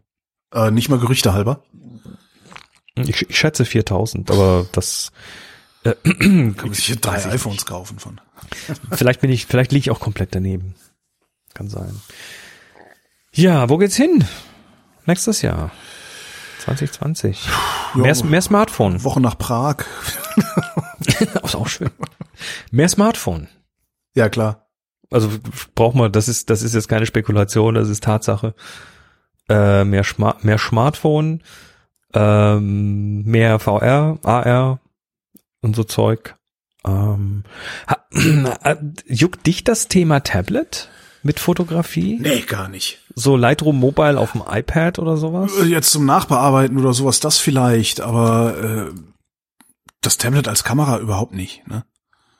Sehe ich immer öfter, dass Leute tatsächlich ein Tablet dabei haben, aber nicht als Kamera, sondern als hier, ich importiere meine Bilder von der Kamera ja. und äh, dann bearbeite ich sie da und so Pro weiter. Problem ist halt, dass ähm, beim Import der Bilder von der Kamera oft eine schlechtere Qualität dahin importiert wird. Also ich habe das nee, jetzt machen gemerkt. sie jetzt nicht mehr. Ach, also ich hatte das jetzt, Mobile als ich in, als ich in äh, Südtirol war, habe ich halt von meiner ähm, von von meiner Sony äh, Fotos aufs iPhone rübergezogen, habe da noch ein bisschen dran rumgecroppt und die dann nach Flickr geschoben und hinterher haben sich alle beschwert und gesagt, das ist eine total miese Qualität, die da von deiner Kamera, also über den Umweg. Ja, iPhone also kommt. jetzt mit iOS 13 dürfen ja Applikationen direkt auf den auf die Schnittstelle zugreifen zum Bilder importieren. Ja. Also oder Dateien importieren. Das heißt, du kannst jetzt die, die tatsächlich von der Kamera direkt nach Lightroom ziehen und da werden die RAW-Files importiert. Das ist jetzt mittlerweile so äh, gelöst. Ähm, ich sehe es immer öfter, mich persönlich juckt das noch nicht so sehr. Und vor allem auch, weil, weil ich, weil ich irgendwie versuche, gerade von Adobe wegzukommen und Lightroom oh. ist so die letzte Bastion okay. und das, äh, ja. Warum da, willst du da weg? Oh, weil ich weil ich Alternativen irgendwie interessanter finde. Mhm. Also da reden wir von, von Affinity Photo und so weiter. Mhm. Die arbeiten gerade an einem Konkurrenzprodukt zu Lightroom. Ähm, ja, ich bin einfach so Adobe, ich bin, ich bin Adobe ein bisschen müde geworden. Okay. Auch natürlich, weil da, weil die mit ihrem Abo-Modell ja. mittlerweile so dermaßen abzocken. Sie hatten jetzt dieses Jahr den mit Abstand größten Umsatz, den sie jemals hatten. Also viele Milliarden, also das, das Abo-Modell scheint sich für die unglaublich zu rentieren. Ja, vorher die Leute ein äh, Login, äh, Login und dann Abo. Ja, ja. ja ich also da will ich jetzt gar keine große Tirade machen. Da könnte ja. ich jetzt, da könnte man eine, eine komplette Sendung drüber machen. okay. Locker, locker, easy. Ähm, nö, aber ich versuche mich da tatsächlich und ich bin auch sehr, sehr zuverlässig aus dem Universum raus, bis auf Lightroom. Da kann ich nicht weg, weil da habe ich sehr viel rein investiert an Bearbeitungen, an Sortierung, an Metadaten mhm. über, über zehn Jahre. Und das äh, ist auch so eine Art Login. Ne? Mhm. Ist tatsächlich, kommst nicht raus. Äh, ja, also mehr Tablett, weniger Notebook. Für mich persönlich nicht, aber ich sehe es immer öfter. Hm, was habe ich noch? Was für eine was für eine Software würdest du denn auf dem Tablet dann benutzen oder auf dem iPhone? T tatsächlich ein Lightroom Mobile oder auch das, wenn, wenn du das tatsächlich tun willst, im Moment ist es tatsächlich Lightroom Mobile, das dann über die Creative Cloud synchronisiert mit deinem Lightroom auf dem Rechner. Mhm. Das äh, deshalb, da kommst du auch aus dem Abo dann halt nicht mehr raus. Ja, so. ja. ja, und damit ist es für viele indiskutabel ja. und äh, und die andere andere Hälfte zahlens zähneknirschend.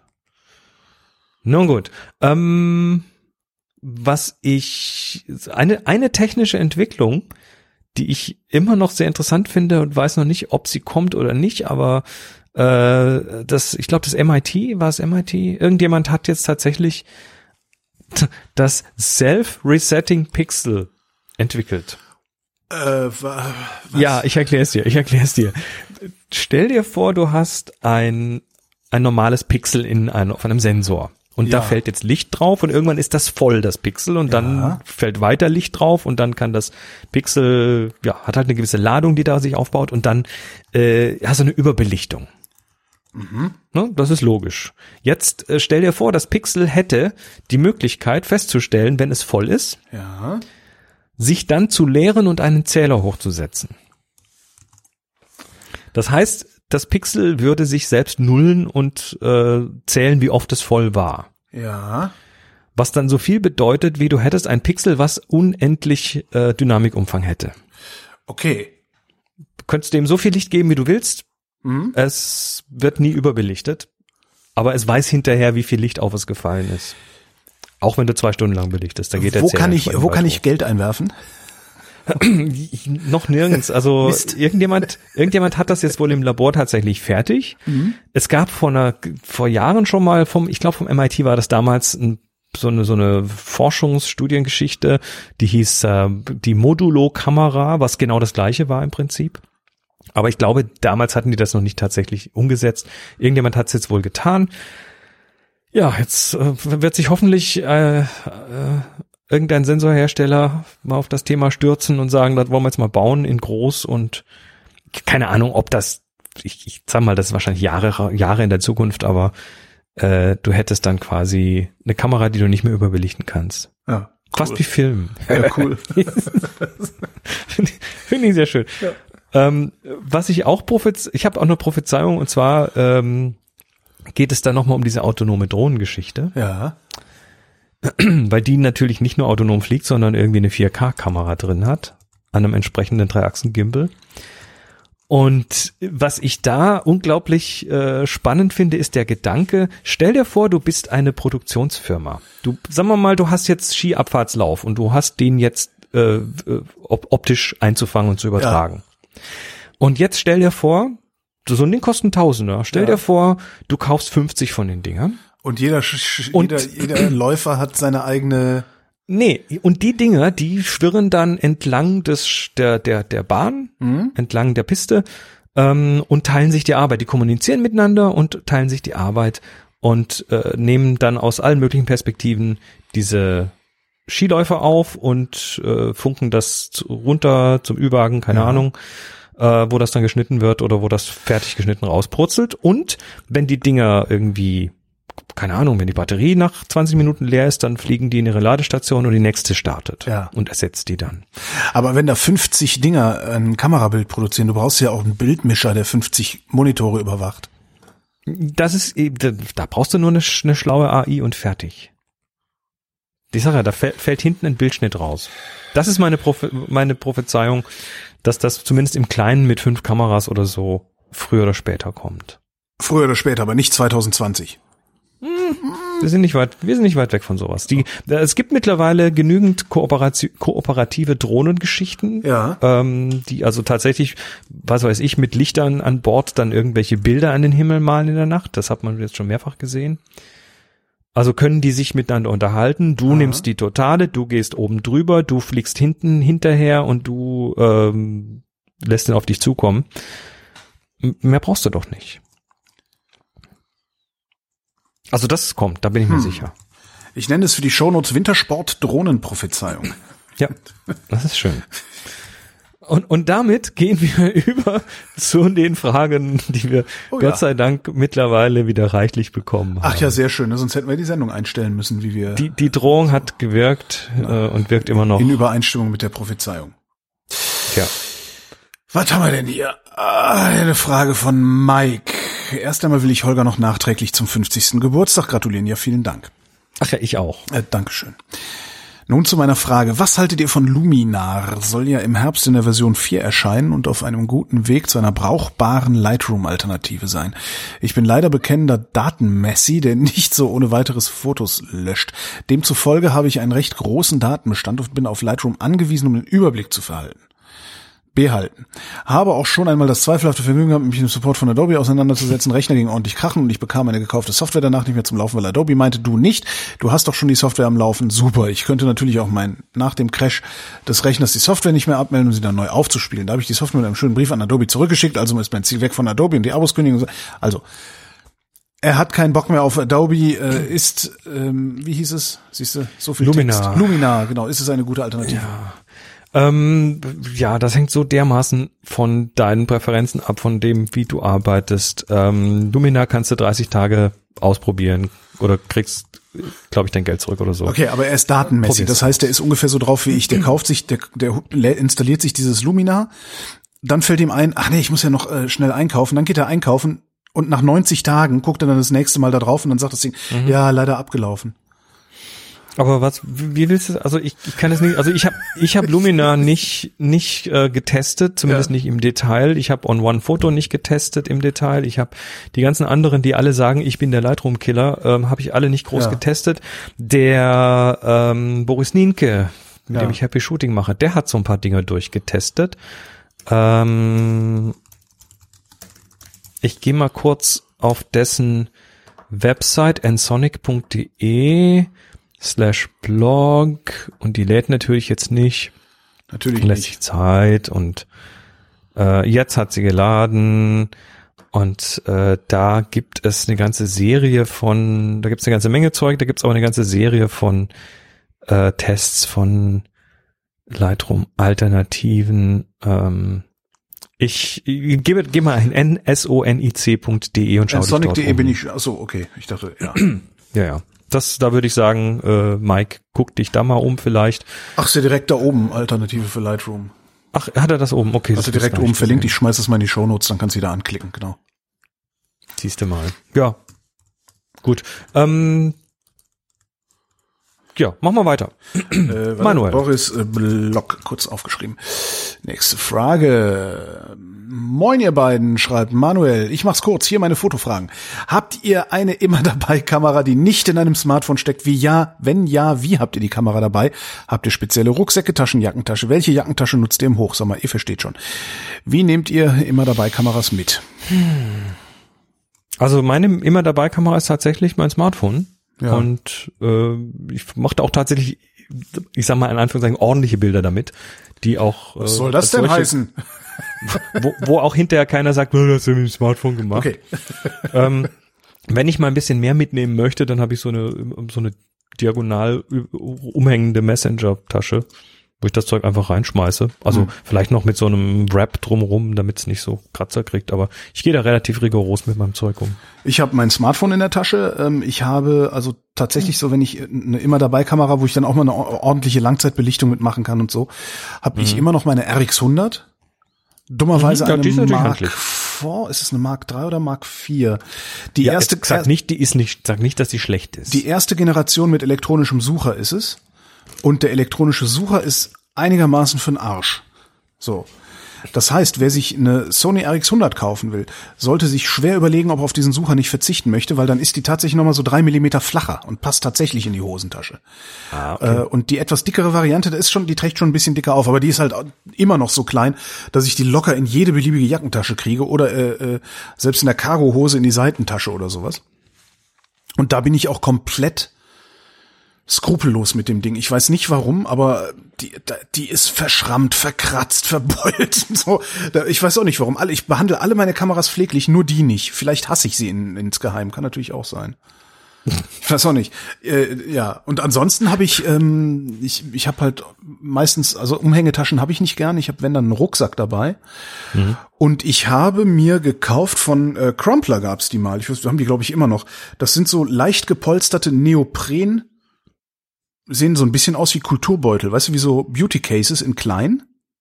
Mhm. Ja, also so ein, so ein steifer, steifer, rechteckiger Kasten, also im Grunde eine Kameratasche, äh, auch mit, mit, mit Aufteilungen dazwischen, also wo du dann so diese, diese, mit, mit Klettverschluss diese äh, ne, mhm. Wände reinmachen kannst. Da packe ich mein Zeug rein und nehme halt dieses Neopren-Ding sie von einem Rucksack in den nächsten mit, also Bag in Bag sozusagen. Ja. Und von diesen Neopren-Dingern habe ich zwei Größen. Die eine ist so groß, da kriege ich, äh, äh ach, da kriege ich locker hier meine meine 6x45 mit zusätzlichem Objektiv und Pipapo mit rein. Also ja. Ja, aber das ist dann schon auch schon nicht mehr so immer dabei, ne? Das.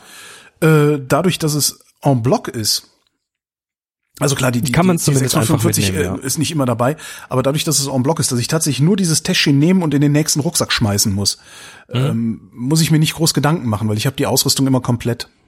Eine Go-Bag. Go-Bag, ja. Ich weiß leider nicht mehr, wie das, wie, wie die sich nennen. Also müssen wir wahrscheinlich Crumpler. Also es, es gibt ja. so Kamera-Cubes von Wondered, W-A-N-D-R-D, die äh, machen auch so so Zeug mit so Cubes, die man rausnehmen kann und irgendwann das reinwerfen kann und so. Wondered Cube. Wandert. Mal gucken.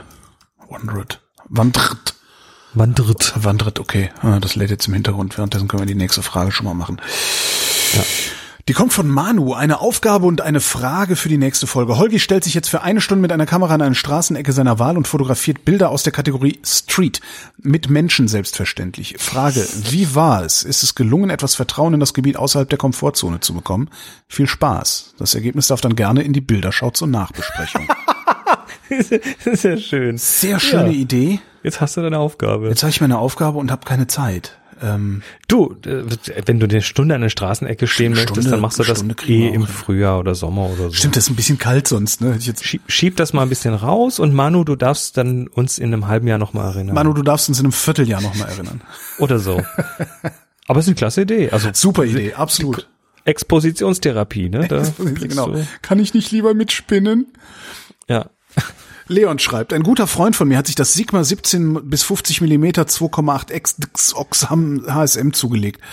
Verarbeitung und DCOS HSM, so. Verarbeitung und Bildqualität ist wirklich gut. Wenn man das Objektiv nun auf 17 Millimeter stellt, kommt es in mindestens fünf von zehn Fällen, also in jedem zweiten Fall dazu, dass die Kamera anzeigt, man hätte das Objektiv vom Bajonett genommen, was nicht der Fall ist. Aha. Es wirkt fast so, als würde das Objektiv von den Kontakten runterrutschen, in Anführungszeichen. Ist sowas üblich? Liegt es an der Bauweise? Was kann man tun? Äh, das habe ich ja noch nie gehört, ja. Nee, das ist ein Defekt, ganz klar. Also sowas darf nicht passieren, wenn du die irgendwie auf eine auf, auf, auf das weite Ende stellst vom Zoom-Bereich, dass dann plötzlich die Kamera sagt, ich habe kein Objektiv. Das ist das ist kaputt. Fehler. Geht nicht. Es Ganz klar. Ich hab's, in, ich weiß noch nicht mal, wie man das nennen kann, das Problem. Ich habe es jetzt Objektivablösung genannt für die Shownotes. Ähm, ja, aber ja, nee, es ist ja eher so Objektivblindheit oder oder Objektiv ähm, Objektivdusseligkeit. Weil das Objektiv macht dann Fehler. Oder ja. die Kamera und das Objektiv vertragen sich nicht richtig. Also, habe ich noch nie gehört, sowas. Und ich habe schon viel gehört. Ja, das ist ja schon. Chris, der ist rumgekommen, doch. Genau. Ah, ich sehe gerade diesen Kamera-Cube. Oder die Kamera-Cubes. So ähnlich ist das, was ich von Crumpler habe, nur wesentlich ja. weniger, also wesentlich unaufwendiger. Ja. Und unprofessioneller. Aber halt so, dass du immer noch das Gefühl hast, es ist, äh, es ist einigermaßen stoßgedämpft, wenn du es äh, in mhm. der Tasche hast. Ja.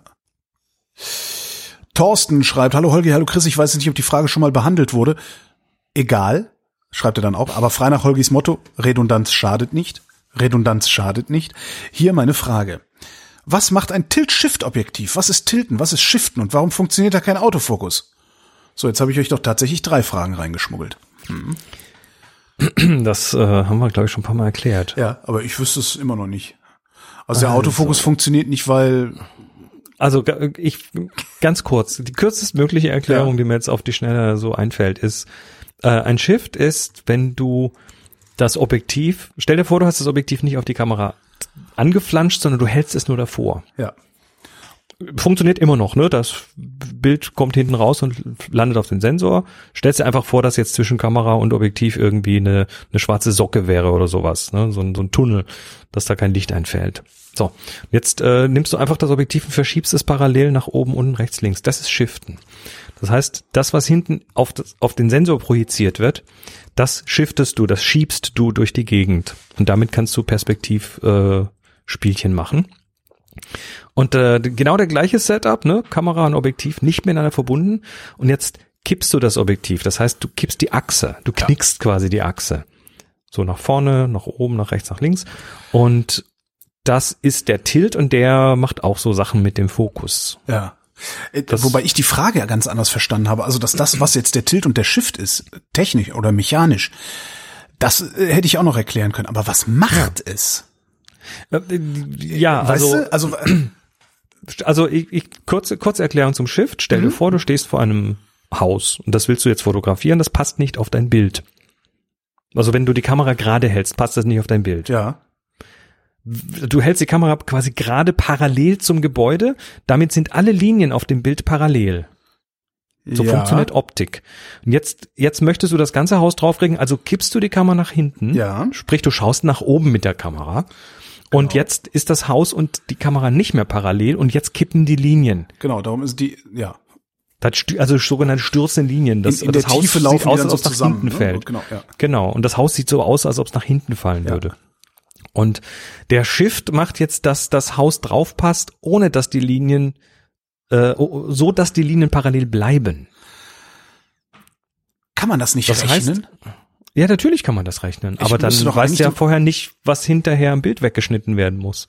Das kann ah, man rechnen, ja. aber man verliert Bild. Und ja. wenn man das shiftet, dann hat man what you see is what you get direkt in der Kamera.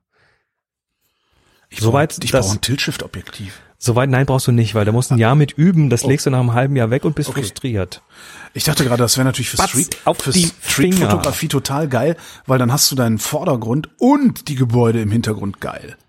Richtig, aber das machst du eben nicht so nicht so ganz einfach, weil er fragt nämlich der Thorsten, warum funktioniert da kein Autofokus? Dun, dun, dun. Das ist nämlich bei der Shifter und Tilterei, okay. da ändert sich dann das, was in die in die Kamera reinfällt und auch auf die Sensoren für den Autofokus ja. drauf fällt, so dass die Kamera da nicht sauber mit umgehen kann.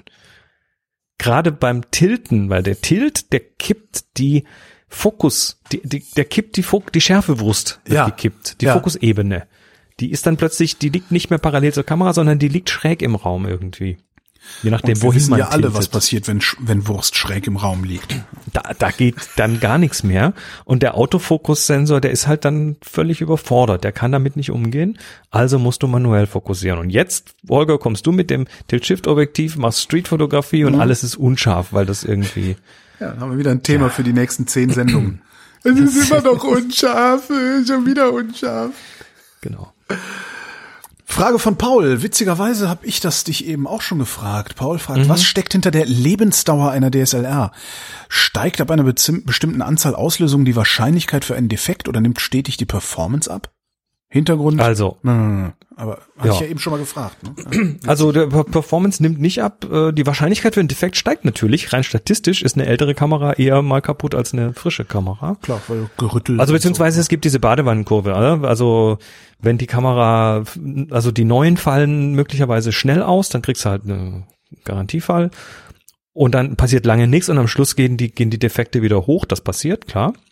Und da ist natürlich der Verschlussdefekt. Ähm, Ansonsten hängt natürlich die Lebensdauer äh, heute im Wesentlichen bei normaler Nutzung davon ab, ob man was Moderneres braucht, weil es besser mit wenig Licht umgehen kann oder so. Also das, die Modernisierung ist eher so, das ist eher so eine Lebenszeitbegrenzung, wo viele sagen, oder eine modische Sache kann es natürlich auch sein, wenn jetzt gerade die spiegellosen, äh, die spiegellosen Vollformatiken irgendwie modern sind und dann sagt jemand, ich will aber meine dicke, schwere DSLR nicht mehr haben, hm. dann ist das ja auch ein Lebenszeit, Lebensdauerthema. Dann wird die halt mal irgendwann ersetzt, weil man glaubt, man könnte mit der anderen Kamera, was weiß ich, das Kreuz schonen oder so. Ja. Ja. Für die nächste Frage müssen wir uns ein Video anschauen. Oh, das habe ich natürlich jetzt nicht vorbereitet. Nee, ich habe dieses Video gesehen. Was haltet ihr von der Idee und kann man das auch mit anderen alten Kameras machen? Bei uns zu Hause gibt es noch eine alte Kodak Vollender. Zerstören möchte ich sie ah. dafür aber nicht. Da hat jemand äh, im Video, ich habe es jetzt, während du schon die letzte Frage beantwortet hast, ein bisschen äh, rumgeskippt. Ähm, ja. Du hast deine Systemsounds an.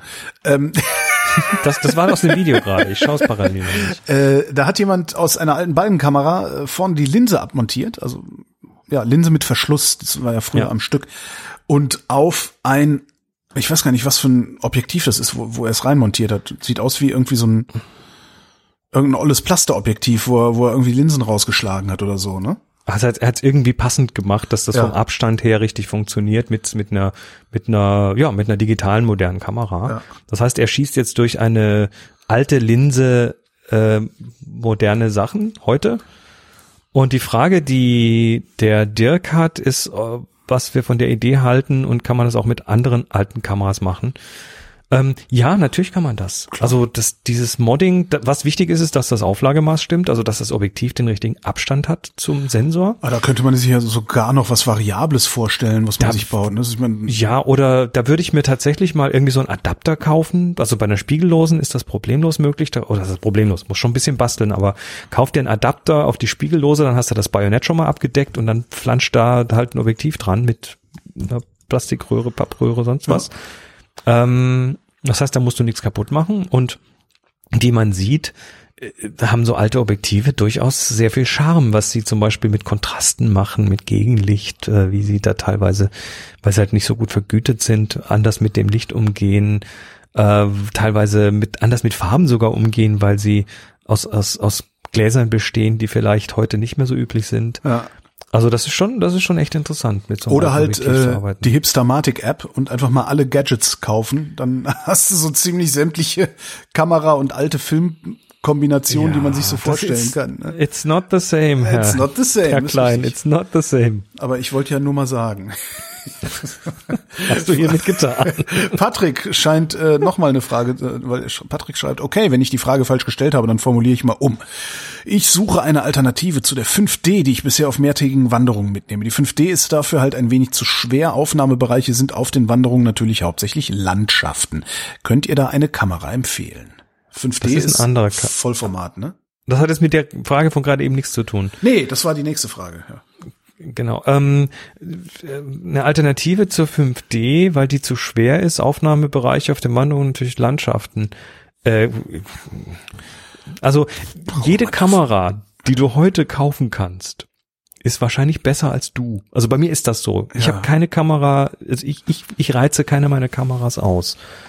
Ähm, das heißt, jede Kamera tut's. Und wenn du jetzt eine leichte findest, die vielleicht groß genügenden Sensor hat, APS-C oder Vollformat und ein passendes Objektiv dazu, äh, dann bist du eigentlich schon fertig. Aber konkrete Empfehlung, nee. Also ich bin immer, immer, immer noch extrem fasziniert davon, dass ähm, ähm, ein Freund von mir, beziehungsweise der Mann meiner, einer meiner besten Freundinnen, der fotografiert sehr viel, mhm. zieht die Dinger auch wirklich auf große Leinwände teilweise auf, dass du dann echt so, ne, so ein Meter Diagonale und mehr äh, an der Wand hängen hast teilweise. Und das macht der alles mit einer Alpha 6000 mit dem 16 zu 55 Kit Objektiv. Ja.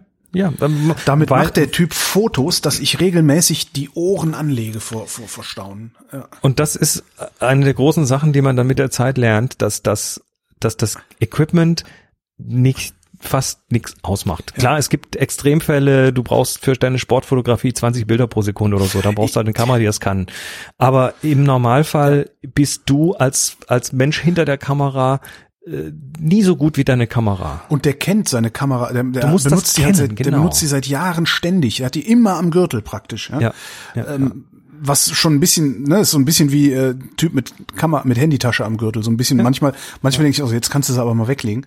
Ähm, der kennt diese Kamera halt so gut, dass der in jeder noch so beschissenen Licht oder was weiß ich was Situation das maximale Foto da rauskriegt. Natürlich. Das da, ist schon echt faszinierend, ja. Das ist aber doch mit allem so. Also ja, ich habe ich hab früher mal Bass gespielt und dann hatte ich so einen so einen so einen Grütze-Bass, der wirklich nicht gut war und dann ein Freund Profi-Basser, der kam dann her, nimmt das Ding in die Hand und spielt darauf und es klingt geil. Ja. ja. Ich denke nur so, wie, was, bitte, Verdammt. was?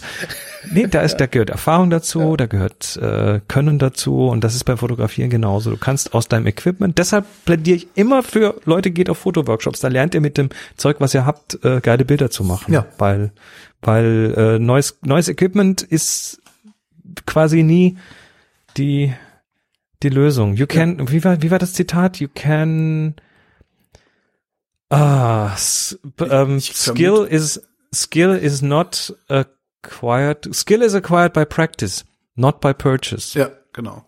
Also kannst kannst können nicht kaufen, das ja, musst du lernen. So mein mein mein mein Schlüsselerlebnis dazu ist ja wirklich dann letztes Jahr, als ich äh, auf Usedom war und ähm, mein Kamerabuddy, ne, also das Kameragehäuse vergessen hatte mitzunehmen und nur mhm. mit dem iPhone fotografieren konnte. Also ne, das Kameragehäuse mitzunehmen und noch nicht gelernt hatte, wie rum ich den Rollfilm in die 6x45 einlege. Du erinnerst dich du hast an den, den von hinten belichtet. Genau. ja. Ähm, und also nur mit dem iPhone Fotos machen konnte, die aber auch nicht schlechter geworden sind, als was ich mit der Kamera hingekriegt hätte. Und, ist, und es ist jetzt, und es genau. klingt jetzt so elitär. Das ist, das ist jetzt nicht so, dass es plötzlich irgendwie, also, dass, dass man dafür 100 Jahre äh, sich kasteien müsste. Also man kann relativ schnell auch relativ viel lernen ja. und, äh, das, das geht schon, aber man muss es halt tun. Nur, nur Equipment draufwerfen ist nicht ja. die Lösung. Ist fast nie die Lösung. Ja, das heißt, das iPhone für kein Geld, das finde ich eigentlich das Faszinierende daran. Natürlich ist es mhm. nicht kein Geld, es kostet ein Schweinegeld, so ein Ding. Aber ich kaufe das iPhone ja nicht als Kamera primär. Ah. Ähm, das heißt, Kamera, das, das, ist, Kamera ist die Killer-App. Das iPhone, ja okay, das, aber es ist trotzdem eine der, der Anwendungen dieses, dieses Gerätes ja, ne? und nicht die Hauptanwendung für mich. Und die Kamera, die ich gekauft habe, die dann auch irgendwie 600, 700 Euro gekostet hat, das ist die Hauptanwendung dieser Kamera, weil es eine Kamera ist. Ja die macht's dann auch nicht besser. Und das ist eigentlich der Hinweis darauf, wie du auch sagtest, mit dem Bass. Ja, das mhm. ist, liegt an dem Typen, der die Fotos macht. Ja. So, jetzt machen wir noch eine Frage Alles und dann klar. noch Bilderschau. Okay, Chef. Simon fragt, wie empfindlich ist der Film auf Feuchtigkeit? Ich denke insbesondere an regnerische Tage, Kondenswasser bei großen Temperaturwechseln, zum Beispiel im Winter ins Tropenhaus gehen, aber auch beim Lagern. Kann Film eigentlich schimmeln? Also Film, Film äh, besteht ja aus einem Kunststoffträger und dann mehreren Schichten äh, von lichtempfindlichem Material und dieses lichtempfindliche Material ist eingebettet in Gelatine. Ah. Film ist nicht vegan. Und die Gelatine, äh, die ist natürlich Futter für Schimmel, ne? Das äh, kennt man so aus Petrischalen, so Agar, Stimmt. Agar und nom, nom, nom, ja, also äh, das deshalb ist Film potenziell tatsächlich ähm, äh, empfindlich gegen Feuchtigkeit, ja. Und äh, deshalb lagert man zum Beispiel auch Film, nachdem er entwickelt wurde, möglichst in, in, in, einer, in einer atmungsaktiven Hülle. Da gibt's dann so Pergaminhüllen, das ist so ein so ein Papier, wo man durchgucken kann. Ähm, und dann ist das auch kein Problem. Was mit Tropenhaus, Kondenswasser und so, da sehe ich, glaube ich, wenig Problem, mhm. weil das mag ja sein, dass dann der Film tatsächlich so ein bisschen was abkriegt, aber du lässt den dann nachher nicht irgendwo noch ein Jahr lang in einer verschlossenen Dose liegen, mhm. sondern mhm. der wird dann irgendwann entwickelt und dann ist auch gut. Also da habe ich noch nie wirklich Probleme gesehen.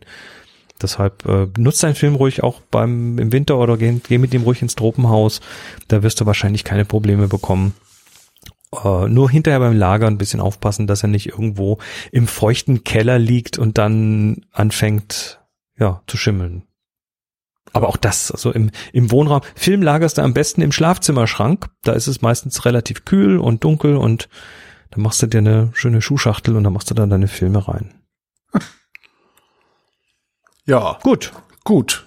Kommen wir zur Bilderschau. Bild 1. Yes, yes. Also, also drei, drei Bilder habe ich ausgesucht ja. aus den vielen schönen Bildern, die ihr uns reingeworfen habt und die gucken wir uns jetzt eins nach dem anderen an. Die haben diesmal kein Thema.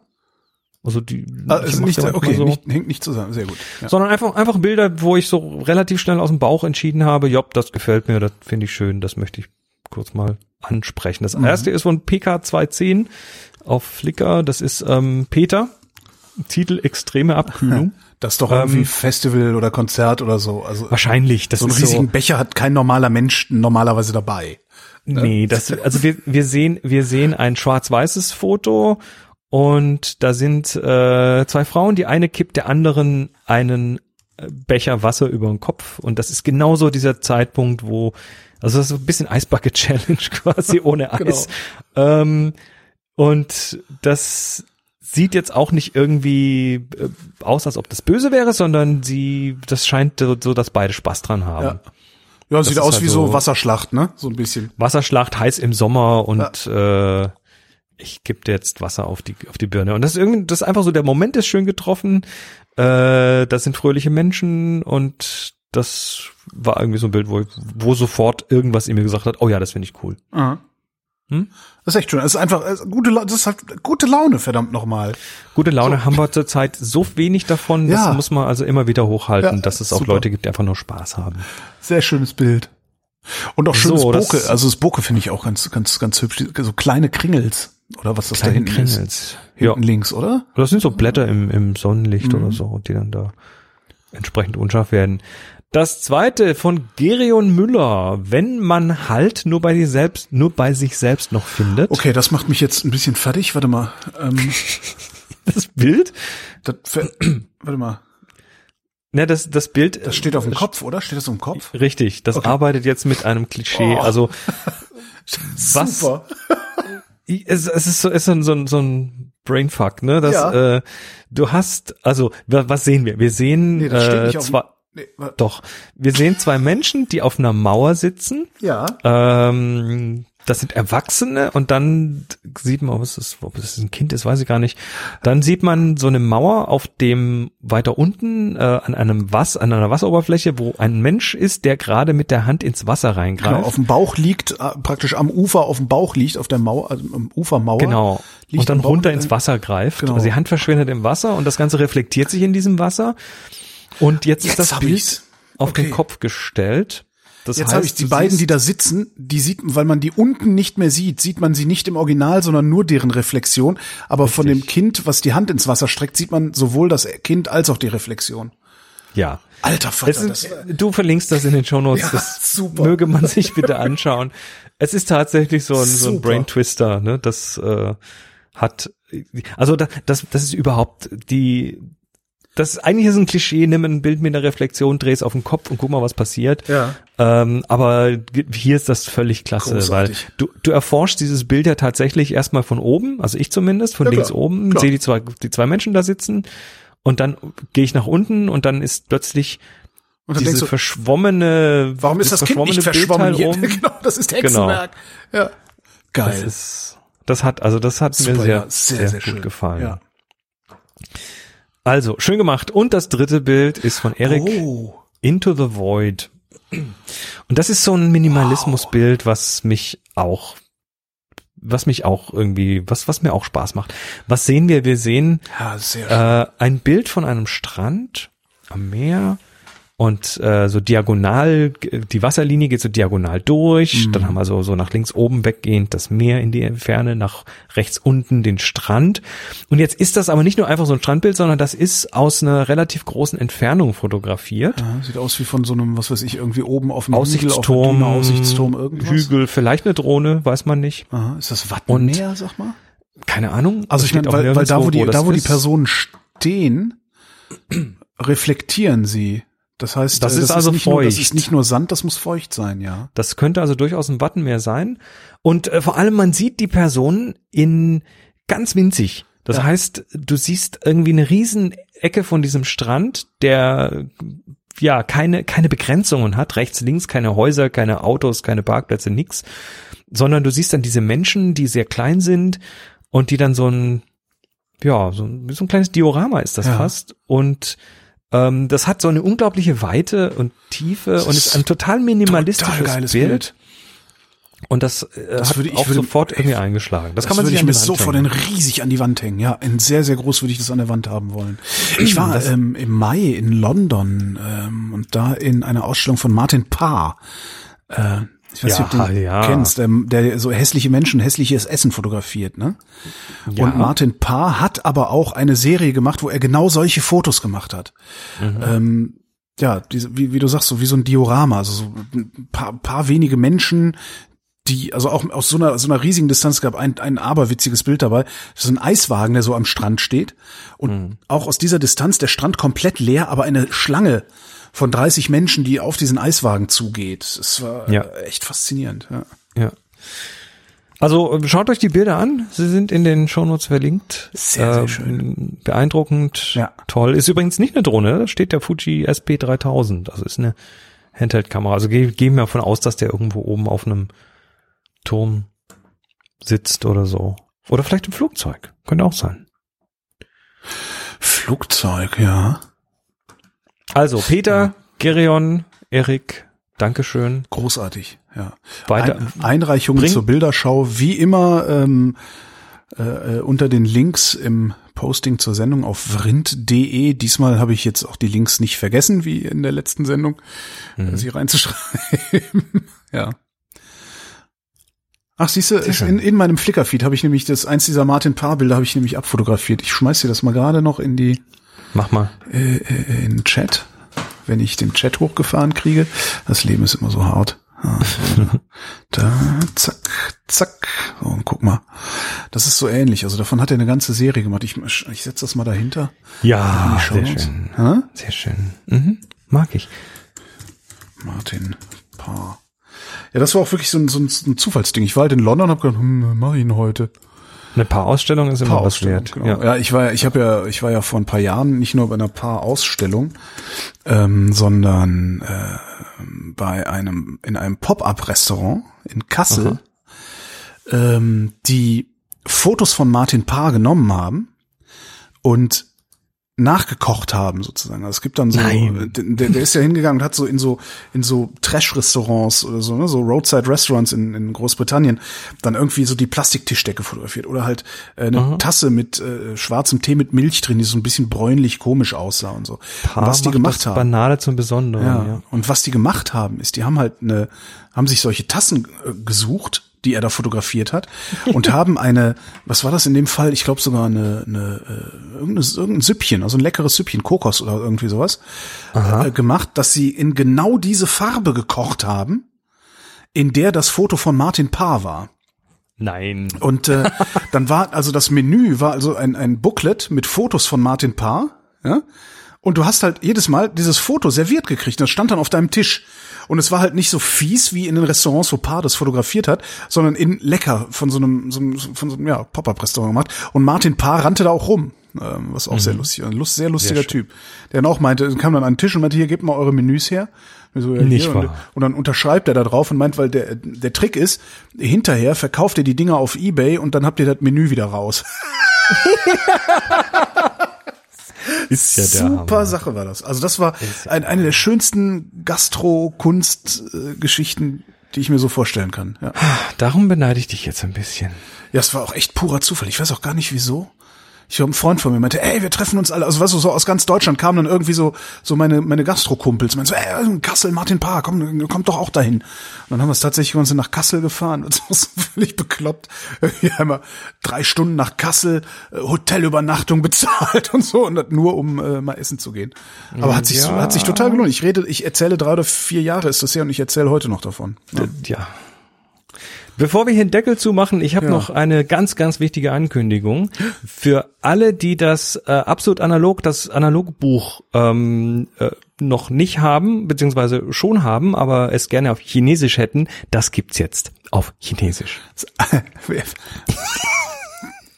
Geil. Aber also ja. Das ist abgefahren. Ja. Völlig abgefahren. Äh, war, war tatsächlich so, so eine Überraschungsgeschichte. Irgendwie Verlag hat Manuskript verkauft und äh, fand das dann, äh, die Chinesen fanden das dann irgendwie cool und haben dann das Buch quasi übersetzt und cool. Äh, kürzlich kam dann ein Päckchen mit zwei Ausgaben davon. Ah, echt, du hast das sogar, surreal. du hast es sogar in Chine, auf Chinesisch es zu Hause. Ist völlig surreal. Es ist völlig surreal. Ist das dann, also für, die lesen richtig rum, ne? Oder lesen die wie die Araber von hinten? Nee. Äh, die lesen von, nee, die, die können, glaube ich, von links nach rechts äh, oder von oben nach unten. Und das geil. Buch ist, das Buch ist in der Ausstattung so viel besser als jede Ausgabe, die ich hier, hier in den Fingern hatte, die auch gut sind. Ich muss gerade so lachen, weil ich gerade dachte, die lesen richtig rum, oder? Weil natürlich nur ja, wie wir lesen ist richtig. ich weiß. ich weiß. Ein bisschen schäme ich mich. nee, nicht. Ich habe das gesagt. Ähm, nee, ich. Ah, egal. Wir fahren ja auch auf der richtigen Seite. Genau. Also Insofern ist immer alles eine Frage der Perspektive. Ja, also, ne, das war nur noch eine ganz wichtige Ankündigung am Schluss. mein lieber Chris, vielen Dank für ein Jahr Fotografie. Ja, gucken nächstes wir mal. Jahr wieder. Nächstes Jahr wieder? Machen wir weiter. Okay, dann machen wir nächstes Jahr weiter. Würde ich äh, schon. Das heißt, ihr schickt bitte weiter Fragen, ihr schickt bitte weiter Bilder, damit wir auch was zu erzählen haben.